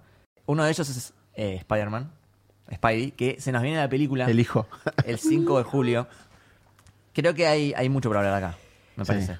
¿No? Estaba esta pregunta que habíamos planteado la otra vez de ¿qué onda los compañeros de Peter En la escuela. en la escuela que, o sea, la mitad murió, la mitad no, y los que vuelven, vuelven cinco años después. Por lo tanto, la mitad ya se egresó Y Está en la facultad está en la también, facultad. ponele, Bueno, sí. Claro. y la respuesta es simplemente sí. O sea, pasó eso. Sí. Solamente es, es un tema que se toque apenas empiece la película Claro. de, de Far From Home. de- Sí, sí, deben Che, hacer tipo un, fla- un flashback y Claro. contarnos esa parte. Sí. Eh, de hecho, eh, cuando termina Endgame lo vemos a, a Peter que se encuentra con Ned en la escuela. Sí. Y Sí, me sí, sí. pareció medio raro, fue como, ¿what? Bueno, esa es otra otra gran cuestión que, bueno, tenemos a, a- además de Peter, tenemos a Ned, tenemos a eh, Michelle y tenemos a Flash, que todos ellos tienen la misma edad, todavía Sí. lo vimos en el tráiler de Far From Home. Entonces, ¿qué onda? ¿Ellos también murieron? La respuesta es sí, también murieron. Todos. O sea, da la casualidad que justo los protagonistas de Far From Home murieron en el, en el chasquido. No todos. Sebas, Sebas, ¿Cómo no todos? decir. Ay, no. No. Ayer estuve detenidamente, porque yo soy. Ah, me encanta, esta me yo soy un encanta. enfermo, boludo. Esto Yo, me encanta. Como hablamos el otro día, Sí. Nunca, nunca intenso. este, ayer estuve analizando nuevamente el tráiler de Spider-Man Far From Home, una vez más, ya viendo Endgame, ¿no? Ok. Porque estoy haciendo un video de eso que lo voy a subir Sí. en breve. No lo voy a spoilear el video porque si no, sal No, pedo. está bien. Pero lo que yo detecté es que de todos los, lo- todos los compañeros de Peter, eh, bueno, MJ y Ned son los que se van con chasquido. La tía May eh, también. Y el que queda vivo, de lo que yo pude ver, es Flash, el, el, el gordo como el de la tienda, Delmar, el señor Delmar. Ah, me cerró mal. Y también, bueno, Happy ya lo vimos. Flash está más grande que, que Flash Peter. tiene barba, Flash, de hecho, sí está más grande. Ah, Tiene barba, mirá. tiene el pelo un poco más ¿Y qué- largo. ¿Pero para qué hace ahí en, en ese, en ese trip? Creo que no es un Es viaje de unas colegio, es vacaciones. un viaje con amigos. Sí. Es, Ah. eh, que en ningún de momento hecho, dice él, él school lo trip. dice en el tráiler. Yo él, lo, school trip. él lo dice en el tráiler, Claro. lo dice Peter. Me voy a ir de, de vacaciones, con, mis amigos, claro. Ah. Obviamente tenés que irte, padre, porque todo lo que acabó de pasar, Claro, boludo, amigo. necesitas un descanso. Claro. Entonces, digamos, por lo que yo pude ver y lo que creo que va a pasar, es que de todos los personajes compañeros de Peter, MJ, Ned, eh, inclusive Betty Brant también, Ajá. eh, junto con, con Peter, fueron los que se fueron, digamos, y quedaron Flash. Eh, y hay un personaje muy misterioso que está al lado de Flash, Misterio. que, que es eh, el actor se llama Remy He, este, y participó en una película muy conocida, no me acuerdo ahora el nombre, que es un pibe mucho más grande que ellos. O sea, te das cuenta, es alto, grandote, ¿viste? Tiene como más cara de grande al lado de los demás. Este, y se dice que ese pibe es uno de los que es el que estaba jugando ajedrez cuando están Ned y Peter en la escena de Homecoming que vienen a buscar Sí. el, el pedacito de, te- tecnología Claro, claro, claro, claro. Dicen que es ese pibe. Yo no sé si están así, pero para mí lo que va a pasar es que vuelven todos, Peter, Ned y MJ van al colegio de nuevo. Claro.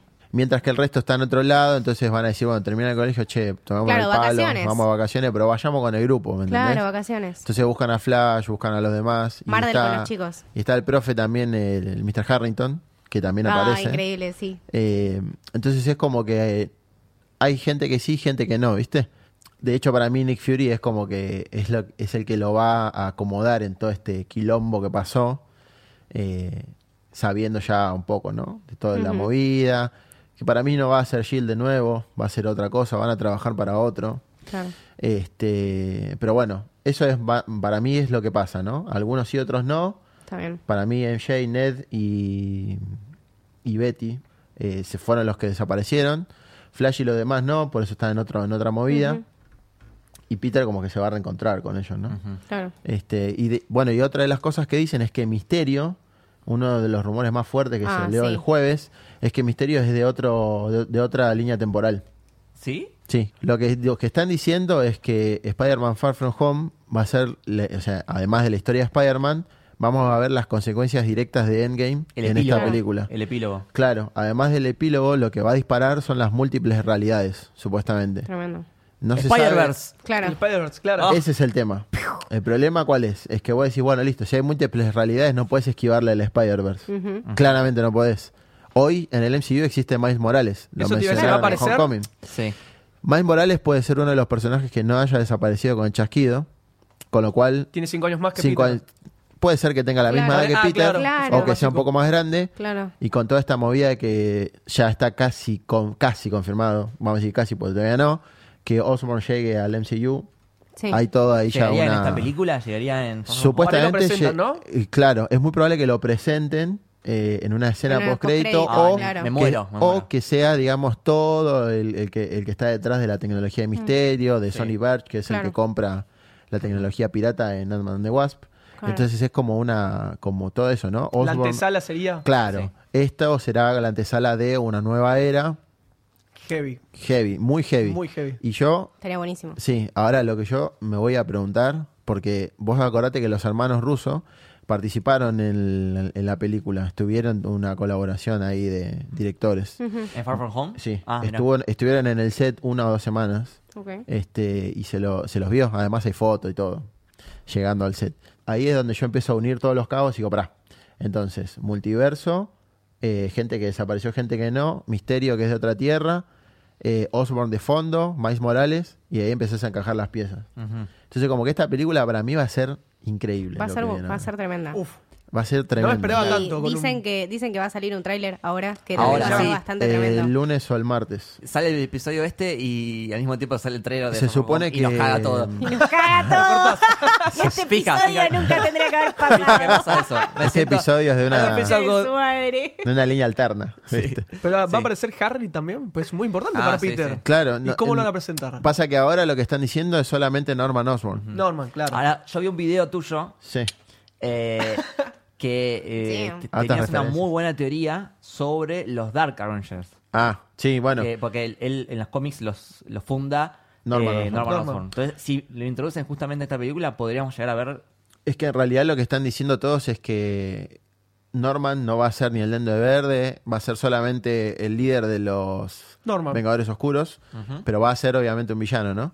Sí. Acá en la película, la teoría que yo hice el otro día, eh, antes de que salga este rumor, que después encima salió, así que volé por los aires, fue que eh, como está vivo el coronel Ross, el secretario Ross, eh, es muy probable que los acuerdos de Sokovia sigan vigentes este, y que alguien le exija a Ross un grupo de respuesta después de todo este quilombo que pasó en Endgame, ¿no?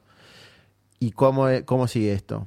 Fury no tiene el mismo poder que Ross porque Fury hoy es un don nadie, no trabaja para nadie, trabaja para él con Maria Hill y con Klein, este pibe que salió de Winter Soldier. Entonces es como que Ross puede armar un, un equipo, no de superhéroes necesariamente. Este, equipo de respuesta Sí, un ante- equipo de respuesta ante cualquier, un Sí. equipo de choque, de contención, que se llame Thunderbolts, como en los cómics, que fue él el que hizo este equipo. Y que cuando se dé cuenta que el gobierno no le va a dar un puto peso, porque los Vengadores no eran bancados por el gobierno, sino eran bancados por la guita de Tony, Claro.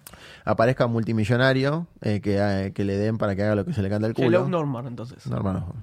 Qué heavy, o sea, Está vos bueno, planteaste me, me como- gusta. Entonces ahí es donde Norman toma el control de los Thunderbolts y dice, pará, pero esto puede ser que le resulten unos inútiles los Thunderbolts y que eh, comienza, comienza a formar su nuevo grupo de Vengadores. Te canto el- el- un equipo de los, de Dale, los a ver. cómics. A ver. Eh, McGargan, que es el escorpión, Ok. que apareció en Homecoming, es Ah, Venom. Sí, sí. Y es el reemplazo de Spider-Man en los Vengadores Oscuros. Ok. Daken, el hijo de Wolverine, que también es, es villano, es el reemplazo de Wolverine en, en los Vengadores, Claro. forma parte del Como que equipo. todos tienen su, su También. parte Claro. como opuesta. Hawkeye. Como Hawkeye, eh, Bullseye. Bullseye, como, perdón. Bullseye como Hawkeye. Ah, Como que todos tienen su. Claro, Alter ego, sí, sí. Bullseye Claro. como Hawkeye. Para que y- puedan ser héroes oficiales. Claro, después estaba eh, Novar, que hacía, no es Nova, sino era el Capitán Marvel. Novar es un guerrero Kree, ¿viste? Todo, Pero mala onda. Este Y después estaba eh, el clon de Thor también, que participó. Y estaba eh, la que hacía de Capitana Marvel, que no me acuerdo quién era ahora. No, yo tampoco. que era también era como un una persona que tomó el, el- el rol de Carol, ¿no? Mira. que era Miss Marvel en ese momento y era, era parte de los, de los Dark Avengers. Y Norman Osborn era Iron Patriot.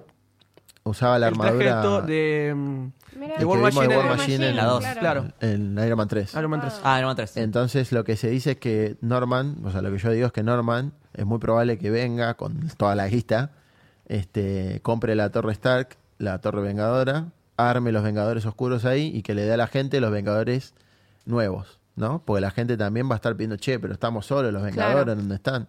Pero ahí ves cómo cambia completamente el paradigma esto de los Vengadores en lo que vimos en el 2012 a lo que sería esto. O sea, Claro. algo completamente diferente. Es que tiene que pasar, Claro. porque tener uno, para mí tener unos Young Avengers es repetir un cliché innecesario. Sí, Hoy. Hoy.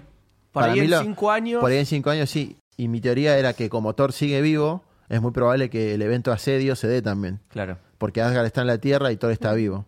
Valkyria es la reina de Asgard Ah, y cuando sí, se pero- pudra todo, Chao. lo va a llamar a Thor y todos los otros Vengadores que van a estar eh, ya agrupados, entiendo, de acá a un par de años, van a ser los que sean la última resistencia en Asgard, como pasó en los cómics, ¿no?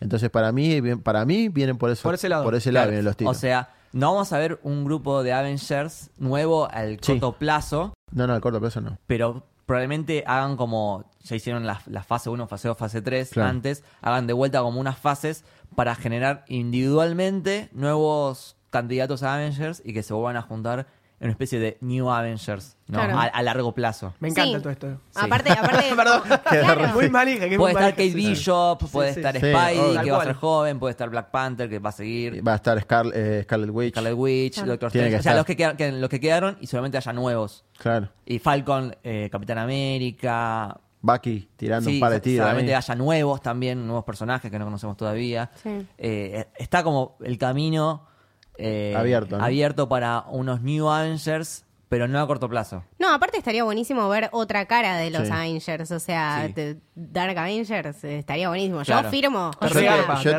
te obvio. Vos que estabas diciendo que estabas eh, leyendo cómics, Claro. leete El Reinado Oscuro. Ok. Es toda esa saga de Dark Avengers. Este Y ahí te. Se puede torrentear. Sí, Sí, obvio. todo. Increíble. Yo, de hecho, los cómics los leo online. Sí, sí. Este, igual, mira, leete El Reinado Oscuro, Thunderbolts, que es antes. Y después hay una nueva línea de Thunderbolts donde está Red Hall, que es eh, el coronel Ross. Que yo supongo que también va a ser eh, Red Hall, porque si no, no estaría ¿Tiene, vivo, tiene no lo bigote? muestren. ¿Tiene bigote? Sí. ¿Es Hulk? Sí. Hay una versión que sí y otra que no. Igual, eh, si para mí Ross está vivo y lo mostraron, Es por algo, ¿no? Sí, por algo. Claro. al Bien. igual que Loki, que se fue con la gema, que, Ah. que abrió otra línea temporal y los rusos dijeron que está vivo, que pero no está hablemos- Men- o sea, hablemos menos de mal, eso, claro, hablemos de sí, eso. Menos Loki. mal que trajeron a Loki por Cristo, la fanbase Sí. de Loki se estaba, estaba rompiendo tanto los huevos en Twitter. Loki no está muerto, Loki no está muerto. Lo- Yo también soy parte de esa fanbase. Igual, y realmente claro. no lo vimos muerto, o sea, me A pareció ver, genial. es como ambiguo, porque en, en la línea temporal Sí, o sea, original sí, él está re sigue muerto. muerto Sí, y está sigue re muerto muerto. y no revivió y sigue muerto. O sea, Chau. chau. Sí, está remuerto. lo Pero sabemos, en pero- ese viaje en el tiempo, el chabón se llevó la gema del Tesseract eh, y ahí abrió una nueva realidad alternativa donde pudo haber pasado otra cosa. Aparte, el chabón, recordemos que en esa época no se había como deconstruido y sigue siendo como medio pelotudo. Entonces, como medio jodón, medio jodón, digamos. Eh, y Es travieso. probablemente vaya, dicen que va a ser la historia de, de Loki a través de, de la historia de la humanidad. Claro. ¿no? Y Desordenando, desordenando, y- ciertos bueno. eventos. eh, Estaría buenísimo. Qué bueno. sus mischiefs. Me encantaría, me encanta Loki, me parece que es un personaje eh, súper explotable, que tiene un Sí. montón de caras y un montón de desarrollo para contar y creo que una serie es lo que más honor le hace. Sí. Eh, porque posta, las personas que no lo quieren siento que se va a redimir y que lo van a aprender a querer por otro lado. Me parece que es un personaje que tiene muchísimo para contar, sobre todo con todos estos traumas que estuvo Claro. viviendo Sí. a lo largo de toda su vida, Sí, porque sí, nadie lo quiso y nadie lo valoró jamás. Eh, entonces, nada, siento que, que estaría buenísimo darle ese, ese twist. Me parece bárbaro. Eh, va a estar Tom Hiddleston en la serie. No se sabe bien, porque a mí no me queda claro si, si va a estar narrada por él o va a estar el chabón como persona. Dámelo o- siempre. Estar va a estar, no sabemos cómo. Porque también se dice que podría estar eh, Loki joven, Loki mujer, Loki adolescente. No sabemos muy bien cómo viene la mano. Pero nada, va a estar buenísima. Yo estoy seguro que va a estar, va a estar muy buena. Hasta ahora lo que dijeron de eso es que Kevin Feige lo había dicho cuando presentaron en Disney Plus las series, que presentaron la de WandaVision. Cambien ya ese nombre, por Sí, favor. Por Dios, si alguien haga algo con eso, ¿Qué onda, para, ¿qué onda Visión? Visión está muerto. Está muerto. Pero, por ahí Yuri le Bien, quedó, Alan, le quedó, bien. le El quedó una, un Gracias, chip. gracias. El El torrent. disco, claro, el torrent, claro. Lo bajó ahí y bueno. Te bajó uno pendrive. Claro, Pendra tiene que visión. Está bajando el torno- Sí, 53 gigas. Claro, tengo, tengo un tera de... De visión acá. Sí, e- en eso puede ser que, entendiendo que visión es, es esa, ese ente, es esa mente, eh, podés construir el, el cuerpo y le insertás el- la mente de visión original y lo tenés de vuelta. Eso puede ser. Es una de las ideas que andan circulando, pero igual también eh, dijo la actriz que hace de Wanda, se llama Elizabeth, no, Olsen. Elizabeth Elizabeth Olsen. Olsen, sí. que están grabando unas escenas en los 50, los 60. No. Dije, ¿qué? Perdón, ¿Qué? no entendí nada. Dije, ¿qué? ¿Cómo que? Una sitcom de los 50. Claro, no, lo que ella dijo era que las escenas que ellos, que la, digamos la serie, es muy de comedia de ese. De Ah, ese- perdón, Ah, perdón, perdón, perdón, Ah, perdón, perdón. ok, De con hecho, el estilo mal. de- Yo también me había confundido y pensé que era no, Wanda de los ¿Cómo? 50, what the Claro. fuck. Claro. Pero sí, el, igual te digo que no sé si es tan descabellado porque Jarvis estaba, eh, Jarvis en la Claro, versión lo humana. presentaron, de hecho. Sí. De hecho apareció en Endgame. El único personaje de la serie que Fue apareció canon, tipo... Sí, sí, sí. Fue Jarvis. Claro. Y ahí claramente te demuestran que Agent Carter era que es canon del MCU, ¿no? Claro. Claro. Sí, sí, sí. Hasta sí, ahora sí. las únicas dos series canon canon son producida esa y por, Shang-Chi. fue producida por nueve estudios, esa. A Bueno, diferencia y esa era para mí es una de las series más redonditas que sacaron. Muy buena, a mí me re gustaba. Sí, sí, sí. Pero bueno, lástima que Sí. no, no. Eh, hay un cómic de Tom King que se llama, eh, creo que The Vision. Sí. Lo vemos Sí. al chabón así como una familia. Esa, esa historia es una de las mejores. Sí, sí, sí. Es, aparte es bast- bastante nueva. ¿Cómo se llama? Eh, The, The Vision, Vision. The Vision, de Tom King, me parece. Ganó un- no con un premio también. Sí. Ganó un premio Sí, por el. Es- es como de las la- mejores. La mejor familia de. Visions. O sea, los hijos Visions y la mujer Visions, tipo, todo ahí. Eh, Zarpado. pero son como, viste, Está muy bueno, comedia, es muy casi bueno. comedia. Eh, bien. Otra película que tenemos es Black Panther 2. Que bueno. Dámela eh, siempre. Namor. Parte dos. Volvemos a tener a Ryan Coogler. Te amo, Ryan Cooler. Pero hay una- algo de la polémica que leí sobre Black, Black Panther 2 que volvería el villano. O sea, Sí, Ahí no sé si Dámelo siempre. cameo. Igual está sí, bien. lo recontrabanco, Igual se pero- Sí, a mí me gusta. Pero como terminó Black Jordan. Panther, ¿cómo me lo vas a traer de nuevo? Mm, ahí me hace, o sea, como estuvo tan bien un villano de esta forma, Sí. que Capaz fueron es pocos. Un, un flashback o algo así. No, no, porque va a volver como el villano. Como- no creo. Así lo confirmaron, eh. Me da un poco de. mm, A mí me, me- me resulta curioso y me resulta como un nuevo Loki. Porque viste que es bueno o malo. De hecho, en la película es como que el chabón al final dice, uh, Sí, pero no es ni bueno ni Soy malo. o medio- sea, o lo sea, entendés, Claro. pero tiene malos, mo- malas formas. mala a las forma. medias, Claro. Claro. Genocida. Igual el chabón tenía mucha razón en la película. No, sí, sí, obviamente. Y yo, de hecho, soy eh, Killmonger Stan de acá a Japón. Me pueden escuchar Sí. El Camino del Héroe hablando y defendiendo a Killmonger a capa y espada. O- Una, una de las cosas que es muy interesante que vamos a ver en Black Panther 2 es muy probable la aparición de Namor. Este, Apa. Sería- de hecho, en la, en la El película, en la película hay un, ya hay una referencia clarísima. En Endgame. La de la del terremoto Sí. bajo el agua. Viste y que eso. Natalia está súper Natalia está súper ansiosa que le dice La cara de Lucas en este momento le es- dice- No la agarré, no la agarré, no la agarré. que, que le dice a Okoye eh, bueno pero cómo hacemos para contener este terremoto que yo eh, nada No, Nat- nada, es un terremoto. terremoto, no, sé- no haces aparte nada. lo dijo es un terremoto en el océano Atlántico. Guarda, guarda. que está Atlantis. claro Sí. Hello eh, y aparte ya en Iron Man 2 había como un puntito en el medio del océano que era donde supuestamente es Atlantis no Ya me veo los fans de DC. Se copiaron de Aquaman. no pero déjenme decirles que, que, que Namor es- Namor es primero Es primero, sí. Namor es en el 41 creo Sí. Y Bueno, después viene Aquaman Bien. Toquen de acá, fans de este y bueno nada entonces aparte están mucha ya están boludeando mucho con Namor. Tessa Thompson sube una foto de una viñeta de, de Valkyria y Namor. Después eh, Scott Derrickson el director de Doctor Strange sube un tweet de Strange saliendo del agua pero quien lo agarra es Ah, Namor. Sí, lo vi, lo vi. Entonces Ya está, ya está, Dale, dale. Oh my god. entonces Namor es como que ya está empezando a salir de la, a la Del agua. superficie Del agua, ¿no? lol. Bien, Hay que ya, tirarlo, hay que tirarlo. ya que mencionaste, también tenemos Doctor Strange 2, también dirigida por Scott Derrickson, que es una de las películas que creo que la, la que más espero. sí Eh, personalmente yo me encanta Doctor Strange, pero ahora que el personaje ya está seteado con todos sus poderes al mango, digamos, porque en la 1 estaba como ahí como entrenando, todavía no entendía Sí, la muy peli de bien. origen, La peli de origen. Yo creo que en la 2 el chabón se va a lucir porque de hecho en Infinity War la gran pelea que tiene con Thanos que para mí es Tremendo. uno de los mejores mano a mano de Sí. todo el MCU. Cuando el chabón tira todas las magias, o sea, magias que no conocíamos. Eh, en, en Endgame también, cuando Sí. tira como unos bueno, Uy, unos cuando te sostiene ese, ese maremoto Sí, no. El chabón Oh. ahora, en este momento, ya es recapo. Entonces, en la 2 se va a lucir mucho. O sea, No, aparte, Benedict eh, estalla, es un sí. Y estallido el de mundo- talento. Y el mundo de Doctor Strange es fantástico porque. Tenés un montón para explorar, Un montón ¿no? de posibilidades, todas cosas, monstruos rarísimos. ¿Que ¿Recomendás algún cómic para adentrarnos? Las historias del Doc que a mí más me gustan son las clásicas, ¿no? Ah, la de, claro. de Oath. Steve Ditko. The Oath. De, The Oath, de el juramento. Oath, eh, ese, ese lo tenés que leer, Camito, de Sí. Oath, Estábamos el en las juramento. recomendaciones. Ok. Es de- la, es, digamos, es el, el, el ingreso al mundo de Doctor Strange. Me de gusta. Oath. Bien. Porque es un recopilatorio, ¿no? Que Sí. muestra un poco la historia. Claro. El juramento de llamo. Bien, Ok. buenísimo. Bueno, después ya mencionamos un poco lo de Guardianes de la Galaxia Volumen 3, ya con James Gunn de nuevo. Eh, y Esa quizás- película y va a estar hermoso. Para mí va a tener que Esa ver ahí. película va a salvar Sí. el nuevo MCU. Sí. Y te lo digo ya ahora. Eh, probablemente veamos una búsqueda de Gamora, porque recordemos que Gamora del 2014 quedó en Varada 2023. Pero ella no conoce a los guardianes, no, no tiene ningún afecto por ellos. Pero se fue a la ¿está mierda. con ellos? No, yo no, No, no se la fue vi a la en la nave, mierda. por eso No, digo, se fue. No, no, se de tomó el hecho palo. hay una, es un toque que está Star-Lord eh, con, buscándola con la, la- Claro. la pantallita. Al final se ve, sí. Sí. Antes de que Thor venga y le, le- le El error, le de, cambie el, los- el error de Starlo es que está buscando a la Gamora del, 2020 del 2018. Claro. Porque Claro, él- error 404 not ese, found. ese es el, ese es el er- ese es el error de Starlord. Con la Claro. pantalla, la Gamora que aparece es la del 2018. Tiene que buscar a la vieja. Tiene que buscar a la vieja. Espero que Thor le pegue un cachetazo que Rocket lo avive.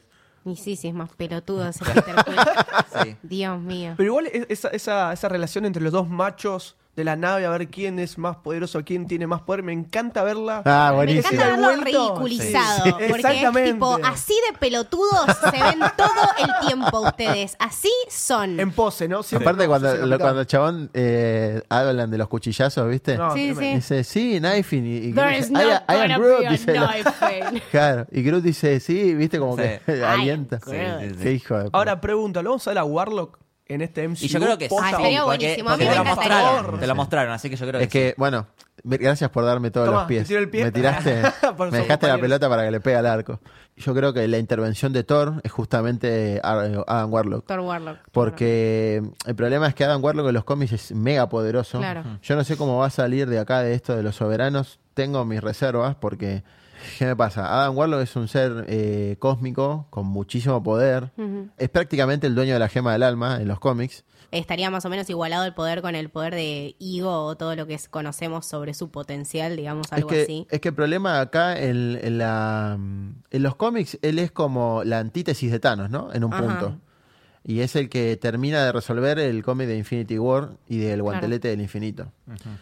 Eh, perdón, el del guantelete del infinito resuelve. Y de hecho después hay una, hay una historia que se llama The Infinity Watch o La Guardia del Infinito, donde él es como, digamos, fo- conforma un grupo con la custodia, que custodia el infinito y la gema y toda la boludez. Bien.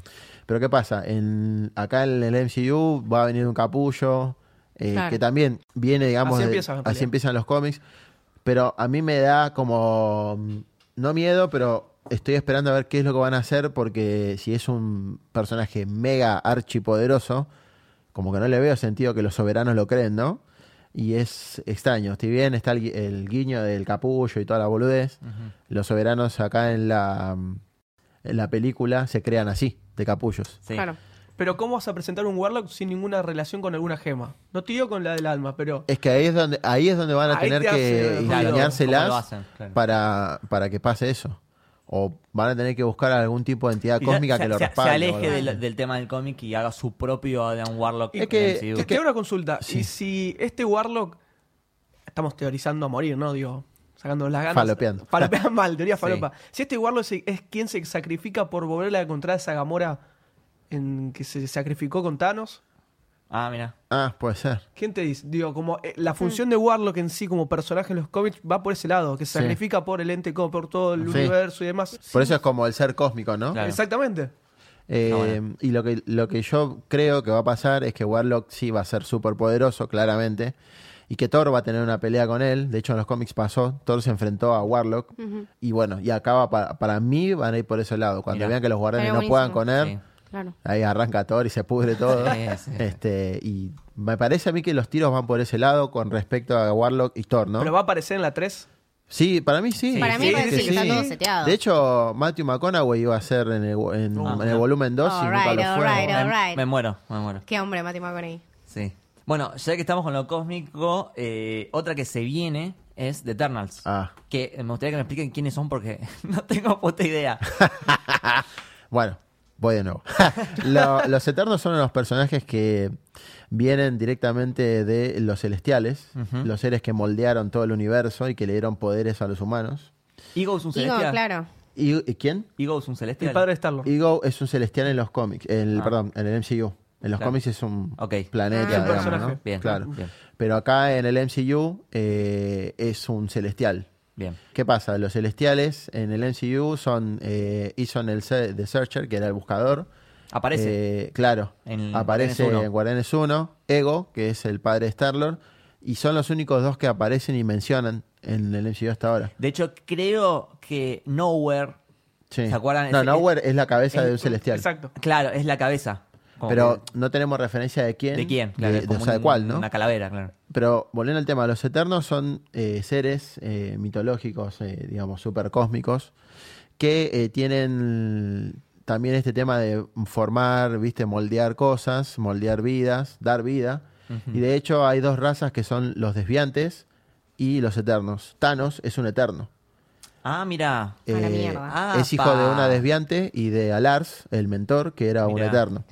De hecho, en Infinity War, cuando él llega a, al, digamos, a, a Bormir, eh, Red Skull le dice Thanos, eh, son of Alars. Sí, ¿no? sí, bueno, Alars sí. en los cómics es el mentor, es un eterno, y es el padre de él y de Eros, Star Fox, eh, que es el hermano de Thanos, ¿no? Con lo cual, eh, en esta película ya se sabe que los confirmados son el grupo de eternos del, de- del Olimpo o de Olimpia, que son Hércules. Eh, no sé si estaba Cersei, creo que también era de ahí. Dicen que esa sería Angelina Jolie. Jolie. Claro, dicen que sería Angelina Jolie. Ah, mira. Este, y después está eh, Icaris, que Claro. es el otro eterno, que es, digamos, en los cómics los eternos surgen porque Icaris se pone a buscar este, y se hace pasar por un humano con un grupo de arqueólogos. este, y en esta película Margot Damian va a aparecer también, con lo cual seguramente le den el origen que tienen en los cómics, ¿no? Y cuenten toda la historia de miles, miles de años atrás, eh, la historia del MCU. Claro, súper interesante. Súper interesante porque aparte también es, puede ser el puntapié para la raza mutante, ¿no? Claro. Para que en algún punto los eternos, junto con los celestiales, o los celestiales mismos, creen a los eternos, los humanos, los desviantes y los mutantes. ¿De dónde estaban los mutantes? Esa es la Ah, pregunta. ¿Dónde estaban?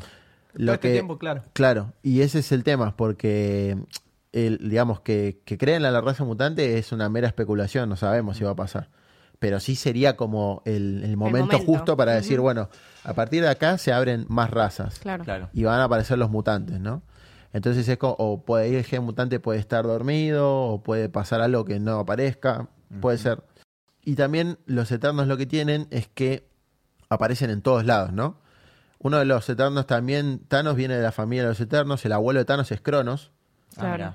Que es como una entidad cósmica que surge después de un... Cronos en realidad era un científico que después hizo un experimento con energía cósmica y termina siendo una entidad. Cronos justamente refiere al tiempo, Tiempo, claro. ¿no? Y eh, bueno, Cronos es el padre de Alars, Alars es el padre de Thanos, Thanos tiene su hermano que es Star Fox, Eros, este, y ahí con, y con todos esos conviven Icaris, Elysius, que es otra eterna que viene de Titán, el planeta de, Thanos. En los cómics también es así. Eh, Icaris, Cersei, eh, Elysius. eh, después hay uno que se llama Gilgamesh o el, o el- o el Olvidado. Que Son todos como, también como los dioses que ya Sí. O sea, Hércules, Gilgamesh. por eso te digo, son dioses de- Cronos. Icarus. Son nuestros. tiene, claro. tiene que ver con una cuestión eh, de una mezcla de mitología griega Claro. y cósmica que es fabulosa. Me encanta. Que eso es la magia de Kirby, ¿no? Sí, capo. Este, entonces tiene que ver un poco con eso. O con, sea lo, que- con lo cual, Los Eternos es una película súper interesante Claro. para ir a verla. Sí. Creo que. La historia, el- ¿no? eh, ya eh, estuvieron confirmando, creo que tiene director. Sí, eh, Chloe Zhao es la directora, Sí. una coreana Sí. que Uh, increíble. hizo una- un par de películas que dicen que son muy interesantes. Yo la verdad The que no las Rider vi. hizo. Sí, The No sé, no debe haber muchas coreanas directoras eh, Chloe Sí. Zhao es la directora de Eternos. enganchadas para el MCU. debe Y estar el, buenísimo. eh, justo cuando venía vi que el director de fotografía de Eternals va a ser el mismo que Guardianes de la Galaxia. Ah. Y el mismo que el de Doctor Strange. Eh, sí. Sí, sí. Trabajó en esas Y películas. Va a Ultron estar también. buenísimo. Eh, así que bueno. Eh, O sea que tenemos MCU para... tenemos para rato. Lo que, pa- lo que yo creo que va a pasar es la película de Black Widow va a ser, digamos, como para darle el cierre, Cierre, a es un Natalia, cierre de ella, ¿no? está bien. A Natalia y contar un poco lo que pasó en la década de los 2000, que no sabemos nada hasta 2008. Claro. Y después con Eternos lo que van a hacer va a ser el disparador eh, oficial, digamos, nueva, claro. de todo lo cósmico que viene después. Y ahí podés meter también, si querés, a los eh, Cuatro Fantásticos que tienen bastante como viajes cósmicos y Sí. esas cosas. Galactus. Galactus. Yo creo que en la película de Eternos vamos a ver todas las entidades cósmicas, que no, o sea, una presentación de casi todas las entidades cósmicas Claro. que van a venir después, ¿no? ¿Sabías que el tribu- Tribunal Viviente, no sé si lo conocen, al, ahí los fans de los cómics lo conocen, ¿Un malo de Doctor Strange es? Es un, sí, más que malo, es una entidad cósmica Sí. que se debaten y deciden lo- los destinos, los desenlaces de todo el universo en sí. Bueno, los rusos lo querían poner en, en game.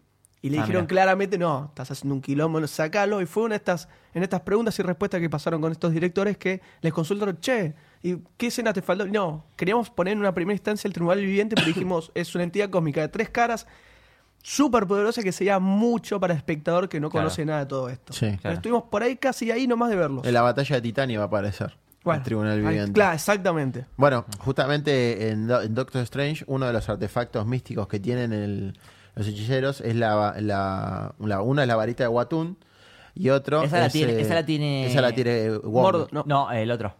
Eh, ¿Cómo se llamaba el otro? Mordo. Mordor. El mongo ese. Mordo, Mordo tiene la, la vara del Tribunal Viviente Claro. y la varita de Watun la tiene Wong. Ah, sí, Wong. sí, sí. Este, bueno, justamente, eh, las entidades cómicas hay un montón. Está el Tribunal Viviente, Eternidad, que ya Sí. fue mencionada en el MCU. Sí, cuando a Star-Lord se le ponen los ojitos Correcto. Con, con estrellas. Claro, exacto. Eh, Ca- el amo de Caos y el Orden, que es otra de las entidades cósmicas. Eh, bueno, Galactus, el devorador de planetas, ¿no? Devorador de mundos. Son un montón igual. Son un montón. Son un montón y difícil pero, de explicar también. Pero digamos sí. que la- las...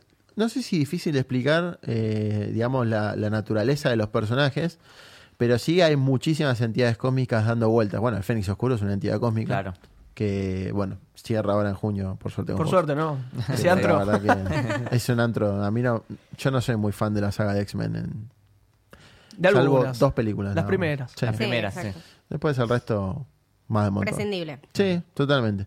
Este, y Pero bueno, Sabemos que eh, los X-Men y los eh, Cuatro Fantásticos no los pueden usar eh, más o menos hasta 2021. 2021. Claro. Igual está bien porque ya meterlos así de una era como muy forzado. Está bien que le den como Un tiempito, ¿no? tiempo Que con para madurarlo bien. Sí, también para plantear otros personajes que Sí. quizás no conocimos, o sea, Sí. no caer de vuelta en los X-Men después Claro. de los Avengers. Sí, Ya Aparte está muy vigente el, otro universo de Fox. Claro, que por eso. es Está que- tipo muy sí. latente eso y como dijimos, fueron pelis bastante prescindibles que Claro. quizá no pegaron mucho.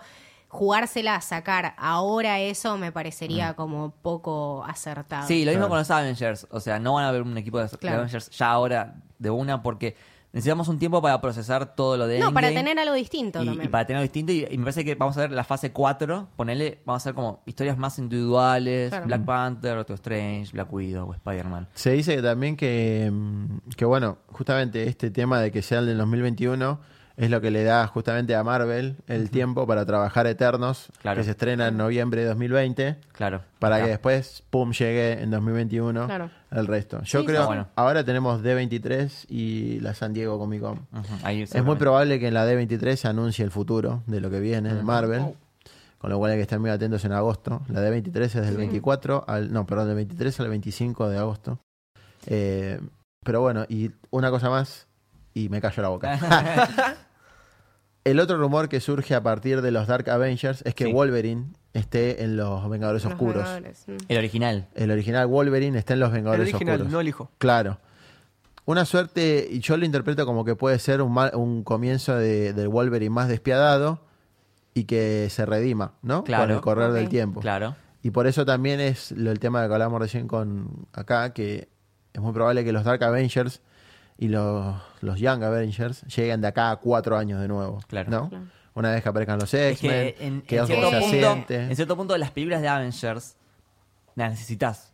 Porque fíjate en taquilla, la- las que más plata hicieron son. Es que Disney cuando necesite Endgame, plata. Avengers, eh, Infinity War, Avengers, Ultron, Avengers. La, de- la primera, la de 2012, también hizo un montón de, de guita. Sí. Eh, son las que más plata recaudan. Entonces, Ahora, necesitas en algún momento una película nueva de Sí. Avengers.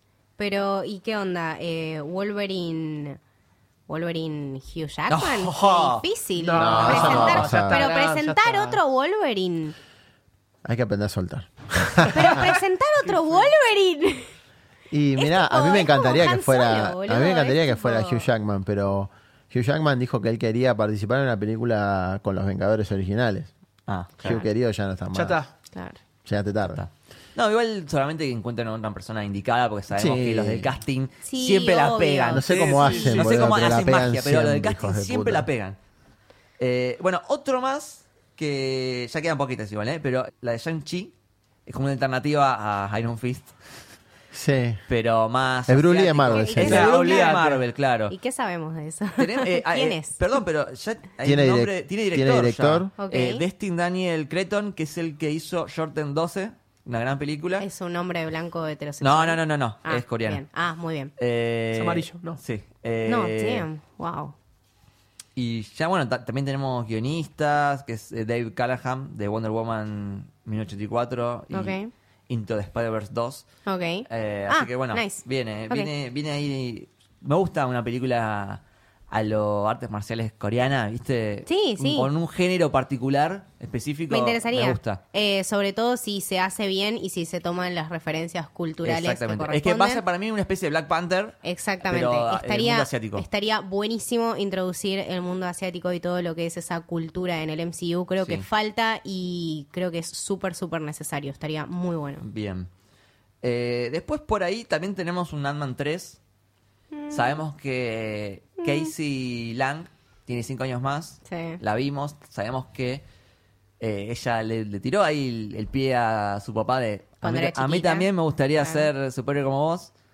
Eh, entonces, por- para mí, mi teoría es que vamos a tener una especie de familia Ant-Man. Mm, sí, no me entusiasma. eh, Paul Rudd me encanta, me encanta Ant-Man. Eh, está ahí, está bueno, qué sé yo, veremos. Veremos. Igual no, no, no, no hay nada confirmado de eso. Claro. Eh, y bueno, no mucho más. Eh, está la de Nova, que en un momento se habló, pero quedó medio en la nada. Que habla nada, sí. Sí. Bueno, eh, Capitán Marvel 2 va a llegar seguro. Hablamos ya de X-Men y Fantastic Four. De las series, las estuvimos mencionando. Sí. La de WandaVision, Falcon de Winter Soldier, la de Hawkeye, Loki. la de Loki. Y hay una más que es la de What If, que Ah, que es animada. Esa es la que más espero, me parece, Sí. ¿no? Sí, creo que sí. Va a haber Sí, cosas sí. muy locas, como qué pasaría si la que tomara el suero del super soldado fuera Peggy y no Steve Rogers. Y, y Steve Rogers usase una armadura creada por Howard Stark. Como cos- vamos a ver cosas Muy muy, locas, buena. me parece. Wow, sería increíble. Hay mucho potencial ahí. Sí, muchísima parte este, eh, va a ser animada. Animada, sí, o sea, Animada, eso o te da sea- aún más posibilidades. Para jugar, viste, con este tema de las animaciones, ojalá que son, son antológicas también. Sí. O sea, que es totalmente independiente uno un capítulo del otro. Así que estaría Claro. bueno que, no sé si vieron, esta serie salió Robots. eh, Eh, sí, le hicimos un podcast. Love, and Robots. Justo. Sí, sí, bueno, sí. que utilicen este tipo de, de diferentes animaciones para hacer cada capítulo. Estaría buenísimo. En mi opinión personal sería muy bueno y sería, sería mucho más rico también, ¿no? Para aprovechar estas eh, historias diferentes, raras, y que en realidad el que lee cómics conoce estos what if. Decir, Claro. bueno, ¿qué puede pasar? Pero a nivel serie, para mí sería muy bueno de, de estar. Sí, Sí. estaría bueno tomar, hacerle ese giro hacer- comiquero, exacto. como más eh, Spider-Verse, Claro. pero serie y con distintos tipos de animación. Ah, bueno. produzcamos una serie, chicos. ¿Qué mierda estamos haciendo haciendo un podcast?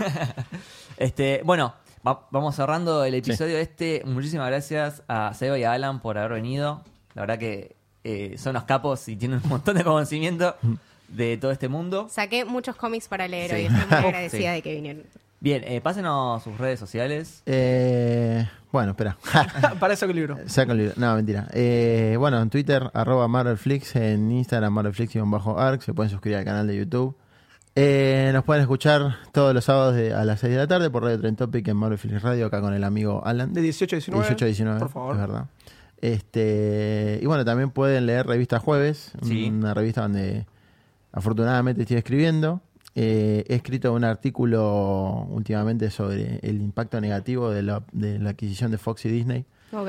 este, con unos datos muy interesantes. Y bueno, y conté también un poco lo de los Eternos, así que Bien, pueden buenísimo. ir a, darle- a leerlo ahí. Buenísimo. Alan, Bien, me pueden seguir en Twitter como en Instagram como Alan Esquenone, S-C-H-N-O-N, E, como Está no difícil, sabía, está está difícil, difícil, está sí, difícil. es italiano.